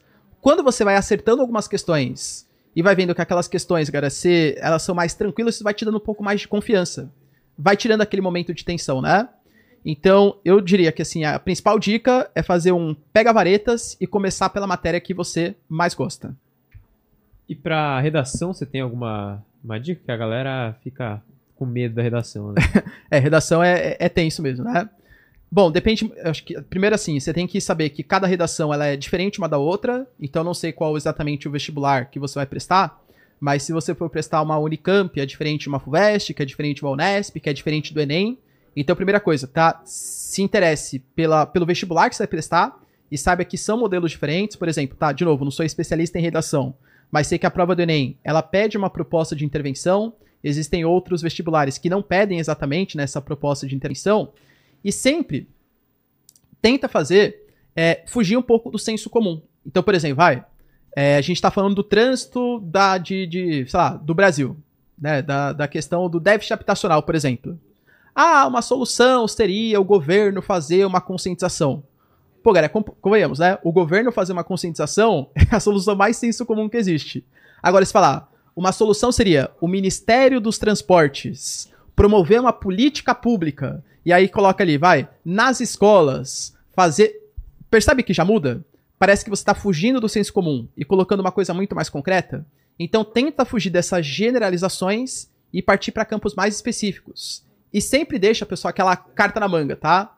Aquele pensador que é um pensador coringa, né? Você pega o Bauman, por exemplo, a sociedade líquida. O Milton Santos, ele tem várias frases também que se encaixam em várias provas. Então tenta pegar sempre um autor ali, ó, que ele é coringa para colocar como citação. Isso vai melhorar bastante sua redação. Entendi. E, e continuando com a, com a, com a história do teu trabalho, você acha que, que o, o, ensino hoje em dia, pô, eu, eu fico muito feliz que, cara, tem os, os, canais de divulgação científica, canal de professores são muito grandes hoje em dia, né, cara? Isso eu acho legal, porque se é grande é porque tem interesse. Como você acha que vai ser o futuro da educação? Para onde a gente está caminhando? Coloca inteligência artificial nesse meio aí também. Para onde a gente está indo? Porque a gente está tá meio defasado, né? Aquela, aquele modelo que eu fui criado, você também, de uma sala de, sala de aula, de decoreba, de prova. Cara, como que mudar isso? Meu filho tem cinco anos, o que, que ele vai encontrar quando ele tiver no, numa faculdade, por exemplo? Então, a escola, né, eu penso, tá, cada vez mais, ela não tem que ter uma função necessariamente de ser conteudista. Ela tem que ter uma função de socialização, desenvolvimento de senso crítico Boa. e lógica matemática. Boa. Então, na minha concepção, o que a gente deveria fazer? E eu falo isso, eu vou falar da parte de geografia que eu conheço mais, né? Pô, eu vou, tô lá, lecionando uma aula, por exemplo, num cursinho ou num colégio. Aí tô dando aula, por exemplo, de recursos minerais brasileiros eu me sinto, de verdade, um inútil às vezes dando aquela aula. Fala assim, gente, ó, decorem. Você tem aqui o quadrilátero ferrífero, aí tem a estrada de ferro Vitória Minas, que vai escoar até o porto de Tubarão. Qual que é o sentido disso para o aluno? Eu queria saber qual que é o porto. Não, é... meu pai, meu pai até hoje sabe os afluentes do Rio Amazonas. Exatamente, cara. né? Saber os afluentes do Amazonas. é. Pô, pra que isso, sabe? Eu gosto, mas porque eu sou geógrafo, né? Eu tenho que saber tal. Mas, é, então eu acho que a gente tem que reduzir bastante os conteúdos que são ensinados não só em geografia, mas história também deve ter as suas, os seus excessos, matemática, enfim, reduzir isso e tentar deixar mais tempo para algumas coisas que são estratégicas. Tanto que, por exemplo, vai, sei lá, sei lá, na parte de mineração. É uma coisa importante. O Brasil, pô, grande parte da economia vem do setor mineral. Mas tentar fazer com que o aluno, por exemplo, ele entenda é, quais são os impactos sociais, os impactos ambientais da mineração, para quais países que a gente está negociando, para que, que vai ser utilizado aquele minério, não ficar decorando qual que é o porto e qual que é a ferrovia e qual que é a estrutura geológica que comporta aquele mineral, entendeu? É, eu acho que a escola, ela vem passando por essa modificação, a gente tem a BNCC, que é a Base Nacional Comum Curricular, ela vem tentando, né, fazer uma espécie de adaptação nesse sentido, reduzir um pouco os conteúdos. A reforma do ensino médio, ela foi pensada assim também, só que ela não cumpriu de fato o que ela prometia, tá? Mas. É, e essas novas tecnologias? Eu sou contra? Não, sou totalmente favorável. Inclusive, eu sou favorável até ao uso do celular em sala de aula. É mesmo? Claro que dentro das O limitações, duro é, né? O duro é ficar indo na rede social, né? Então, mas de verdade, se, se você consegue transformar uma aula interessante para os alunos, eles não vão. Claro que sempre vai ter exceção, né? É. Então, assim, a generalização, tá? 80, 80 e poucos por cento. O cara vai se interessar pela aula. Mas, mas como seria o uso do celular? Por exemplo, vai. Isso é uma proposta que eu já fiz, inclusive, com, com os alunos, né? É, eu pedi para eles, por exemplo, desenvolverem uma, uma conta no Instagram e contas no Twitter de divulgação, por exemplo, de na guerra Rússia-Ucrânia. Ah, eu sou um jornalista, você cria um perfil fake aí de jornalista pró-Ucrânia. Então você vai ter que twittar lá todo dia, por exemplo, é, notícias favoráveis à Ucrânia. Você vai ter que twittar todo dia notícias favoráveis à Rússia. E aí, durante Notícia essa. real. Notícia real, Tá, exatamente, não é né? pra inventar. Não, é. O cara é, é como se fosse um jornalista, mas Entendi. ele começa a divulgar matérias verdadeiras, né? Ah, eu quero que você produza um texto jornalístico pra mim, utilizando inteligência artificial sobre alguma reportagem interessante no conflito China e Taiwan. Os alunos eles ficam motivados com isso. Porque o cara vê alguma coisa que tá acontecendo ali no noticiário e que ele consegue utilizar nas coisas que ele usa no dia a dia, no Instagram, no Twitter, no Facebook, o- utilizando o WhatsApp. É que, de verdade, dá trabalho você conseguir planejar uma aula dessa. E infelizmente a gente sabe que a maioria dos professores, já que o salário é baixo, o cara tem oito aulas de manhã, oito aulas de tarde, de segunda até sexta. Como que o cara vai conseguir ter tempo para planejar um trabalho, corrigir o trabalho, conseguir fazer um plano de aula? Então é um modelo hipotético, claro. É, mas eu acho que a tecnologia ela pode sim ser utilizada em sala de aula. Entendi. Pode sim. Tem, tem que ser utilizada, né? Porque o, o errado, que nem você falou, é a gente pensar que uma educação do século XIX, que eu vou lá, sou do... eu, Ricardo, sou o dono da verdade. Eu vou lá na lousa, falo 45 minutos, você é aluno que não sabe nada, aceita o que eu tô falando, não Anota. contesta e anota, porque é isso que vai cair na prova. Exato. Pô, não tem como aluno ficar. Até tem, né? Mas não seria significativo uma aprendizagem para o aluno que ele fique desse jeito.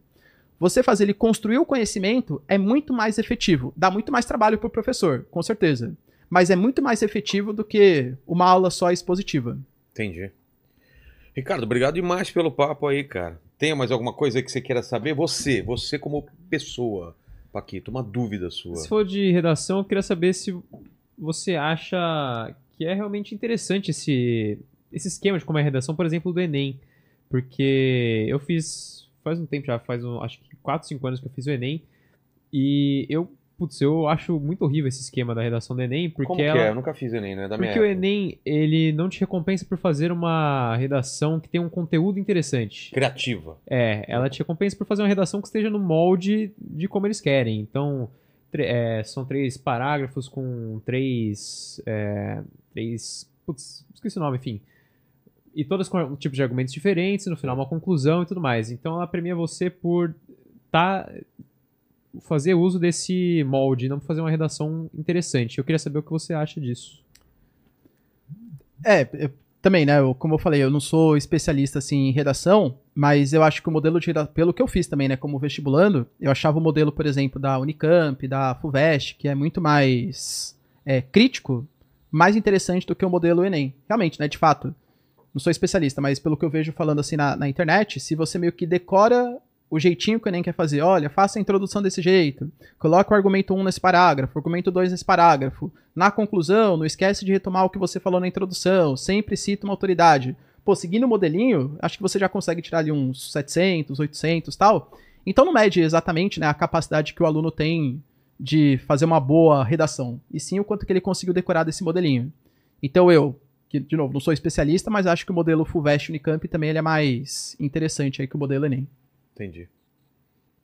É isso, Foi, todas as minhas dúvidas foram sanadas. Então, Obrigado demais, Ricardo. Mas você pode estar pensando, estou livre agora. Nossa, terminou a live, não preciso mais responder a nada. Mas você já sabe que tem as três perguntas finais que faço para todos os convidados. Então, obrigado demais por dividir, ter conhecimento com, com a gente e vai vir mais vezes aí, porque o mundo muda muito rápido e você vai ter que me explicar as paradas pra gente aqui. É, a primeira pergunta é a seguinte: falamos da tua carreira, da tua história de vida. Conta pra gente qual foi o momento mais difícil que você passou. Na minha carreira, Ou na vida. Às vezes as duas coisas estão muito unidas e misturadas, né? Escolha. quando eu comecei a trabalhar num, num- no cursinho, eu tinha. Foi um cursinho que, como eu falei, né? Eu tinha uma adoração muito grande pelos professores que ali trabalhavam e tal. E aí é, eu fui demitido desse cursinho. Ali eu falei, meu, acho que ser professor não é pra mim. Na, na época eu era um pouco militante demais nas causas políticas, aí acabei misturando rede social com opiniões políticas, aí deu uma certa Tô ligado, complicação, né? Tô ligado. E eu pô, falei, pô, será que eu vou decidir ser professor? Acho que não é pra mim. Pô, se eu não consigo trabalhar aqui, eu não vou conseguir trabalhar em lugar nenhum. Ah, mas aí eu consegui me reerguer, né? Comecei a, a- a ir na rede social, mas acho que nesse momento, que foi a, minha- a primeira demissão que eu tive na minha vida, foi o momento que eu quase falei, meu, acho que professor não é pra mim mesmo, hein? Aqui era o modelo que eu tinha de trabalhar pra sempre e eu fui demitido. Mas sorte que é. é, É, a vida não tá nem aí com o teu planejamento, né? Exato. Ela vai te jogando pra cá e pra lá. E depois você olha pra trás faz tudo sentido, todo sentido, né? Nossa, hoje eu até agradeço, né? Porque É? você permitiu, tipo, várias portas abertas. Sabe o que mudou minha vida? Um pé na bunda, cara. É mesmo? Um pé na bunda muda a vida de muita gente. Você concorda com isso, Paquito? Concordo Eu plenamente. tomei um cara. pé na, na- Aquele pé na bunda que você não espera. Não é um pé na bunda que você. Ah, Não tá é uma merda o relacionamento. terminando. É aquele que você fala, pô, tá perfeito o negócio, Tá de top. repente a pessoa fala, então, a gente precisa conversar. É. E aí você fica assim, cara, eu mudei toda a minha vida por causa de bunda. Toda, toda. Comecei a treinar, é, era professor, falei, eu vou montar a minha escola, vou, vou não sei o quê. Cara, mudou, cara, mudou totalmente. É, é muito louco isso. Hoje em dia eu sou grato àquela é, pessoa é, legal, que, brincadeira. Sou amigo dela, depressão que eu tenho raiva, eu não tenho não. Mas na época foi pesado, você é mais novo, né? Você imagina como que é. A segunda pergunta, é, querido professor, tem a ver com uma informação que não sei se te passaram na escola, que a gente vai morrer um dia. Certo. Você sabe disso.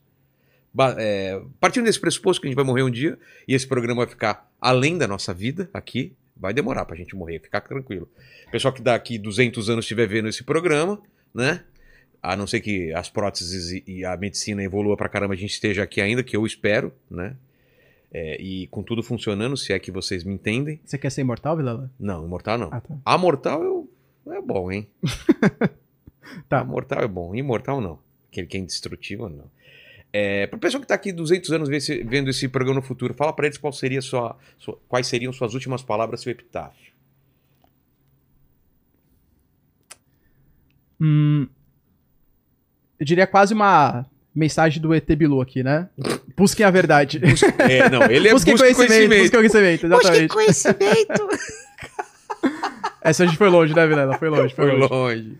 Não, a- mas acho que é isso mesmo, né? Acho que é, sempre tentar buscar a... E nunca foi tão fácil, né? Sim, De- de- exatamente. De, conseguir conhecimento. Saia da bolha, né? Eu acho que a gente... É confortável pra gente ver opiniões, notícias de locais que compartilham com a mesma visão de mundo de você, só que, pô, tenha também o desconfortável. Se você é um cara de direita, por que será que o cara de esquerda pensa daquele jeito? Se é o cara de esquerda, por que o cara de direita pensa daquele jeito? É legal, vai trazer bastante crescimento é, pessoal pra você, assim, tentar ver opiniões que não condizem com a sua. Exato. E a terceira pergunta, você como professor, como divulgador científico, deve se fazer muitas perguntas, né? Divide uma dessas é, que você se faz, ou um questionamento que você tenha. Caramba, Vilela, só todas perguntas profundas, hein? Deixa eu pensar aqui. O porquê Acho que a, a questão existencial, acho que é a, é a principal, pra todas, né? O porquê que nós estamos aqui, o que... Pra, pra fazer um podcast. Ah, exatamente. Essa é fácil, né? Essa foi fácil. Vai pra próxima agora. Mas eu tô ligado. Essa, por que estamos aqui é a grande dúvida. o porquê da nossa... Pensa assim, ó. Pe- ó, por que estamos aqui? Paquito, responda. Ó, ó as, as ideias dele. Porque estamos aqui? É, na- no mundo, por que, a gente vive? Nada, né? Tá vendo? É, É isso, pronto, tá- é isso. É, é isso. É o cara que mais desanima as pessoas aqui. Não adianta vir pastor, não adianta vir pessoal da Umbanda, espírita e tal. Ele não muda, cara. Ele é esse cara niilista, assim, né?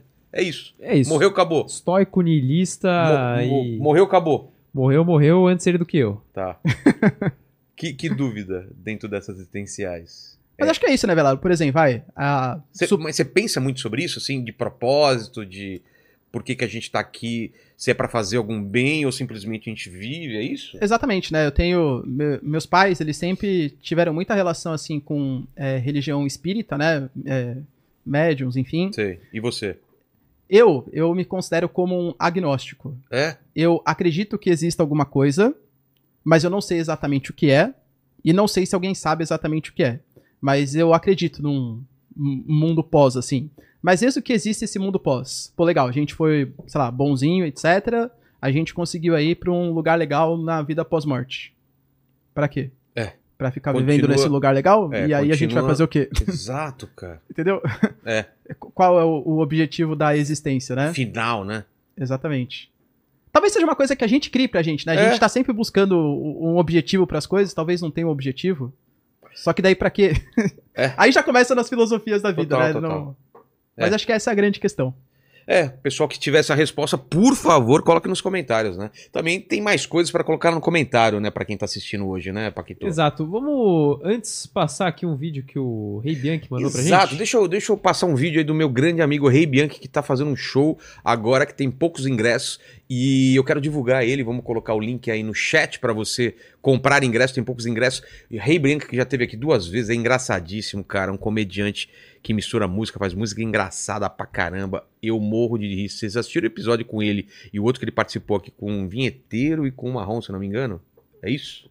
Acho que foi. Foi, foi, foi maravilhoso. Manda aí, Paquito. Vou mandar o vídeo, vídeo. você não vai ouvir aí, mas a galera de casa vai ouvir. Tá fechou? bom. Fala pessoal, eu sou Rei Bianchi, o Samurai Jedi. É, eu estou fazendo um show dia 4 de agosto, imperdível, do Teatro Clara Nunes, às 21 horas, sexta-feira. Teatro Clara Nunes fica no Shopping da Gávea. Eu, o Daniel Cury vai participar, o Felipe Absalão, Julinho Brau, guitarrista, vai ser rock and roll, piadas, várias músicas, várias coisas, né? O link tá na bio aí, que é um link no Simpla. Então é isso, Rei Bianchi, dia 4 de agosto, sexta-feira, 21 horas, no Teatro Clara Nunes, no Shopping da Gávea. Imperdível! Então é isso aí, o link tá, tá a gente vai deixar na descrição enquanto enquanto tiver ingresso e aí no chat pra você ir assistir Rei Bianchi. Obrigado demais, vocês que estiveram aqui, obrigado, professor Ricardo, obrigado, professor Paquito. Tamo junto, professor Rogerinho. Então manda aí. Galera, Manda é boa. o seguinte, você chegou aqui até agora, não esquece de dar um Não, like a aí. boa é Insider. Ah, também, isso é verdade. Manda boa, Essa Insider. é a braba mesmo. Qual que é o código aí? O código é inteligência 12, então O você que, que corre lá. acontece se o cara entra no site e coloca inteligência Ó, o 12? que acontece, se você for lá no site essa semana, Agora, right nesse now. exato momento, você vai ter frete grátis. Por Exato. causa do Dia dos Pais aí, então compra aquele presentão pro seu pai com 12% de desconto na loja inteira usando o cupom inteligência12, fechou? Então tem o QR Code aí na, na tela, tem o link na descrição e aproveita logo aí, tá com frete grátis, tá com 12% de desconto, cara. Exato. Aproveita. Essa tech t-shirt, a tech t-shirt manga longa, moletom e etc. Moletom, é, meia e um monte de coisa, cueca, tem tudo lá. Exato. Agora, recados finais aí. Galera, é o seguinte, você chegou até aqui, não deu seu like ainda, está moscando, então dá um like aí, se inscreve no canal e ativa o sininho pra não perder nenhuma das nossas lives. E se você chegou aqui até agora, pra gente saber que você chegou aqui até agora... Cuidado, Paquito. Ontem você mandou uma perigosa. O que, que o pessoal escreve nos comentários pra provar que chegou até o final? Comenta aí, vendo passagem pra Polônia. Acho que é isso.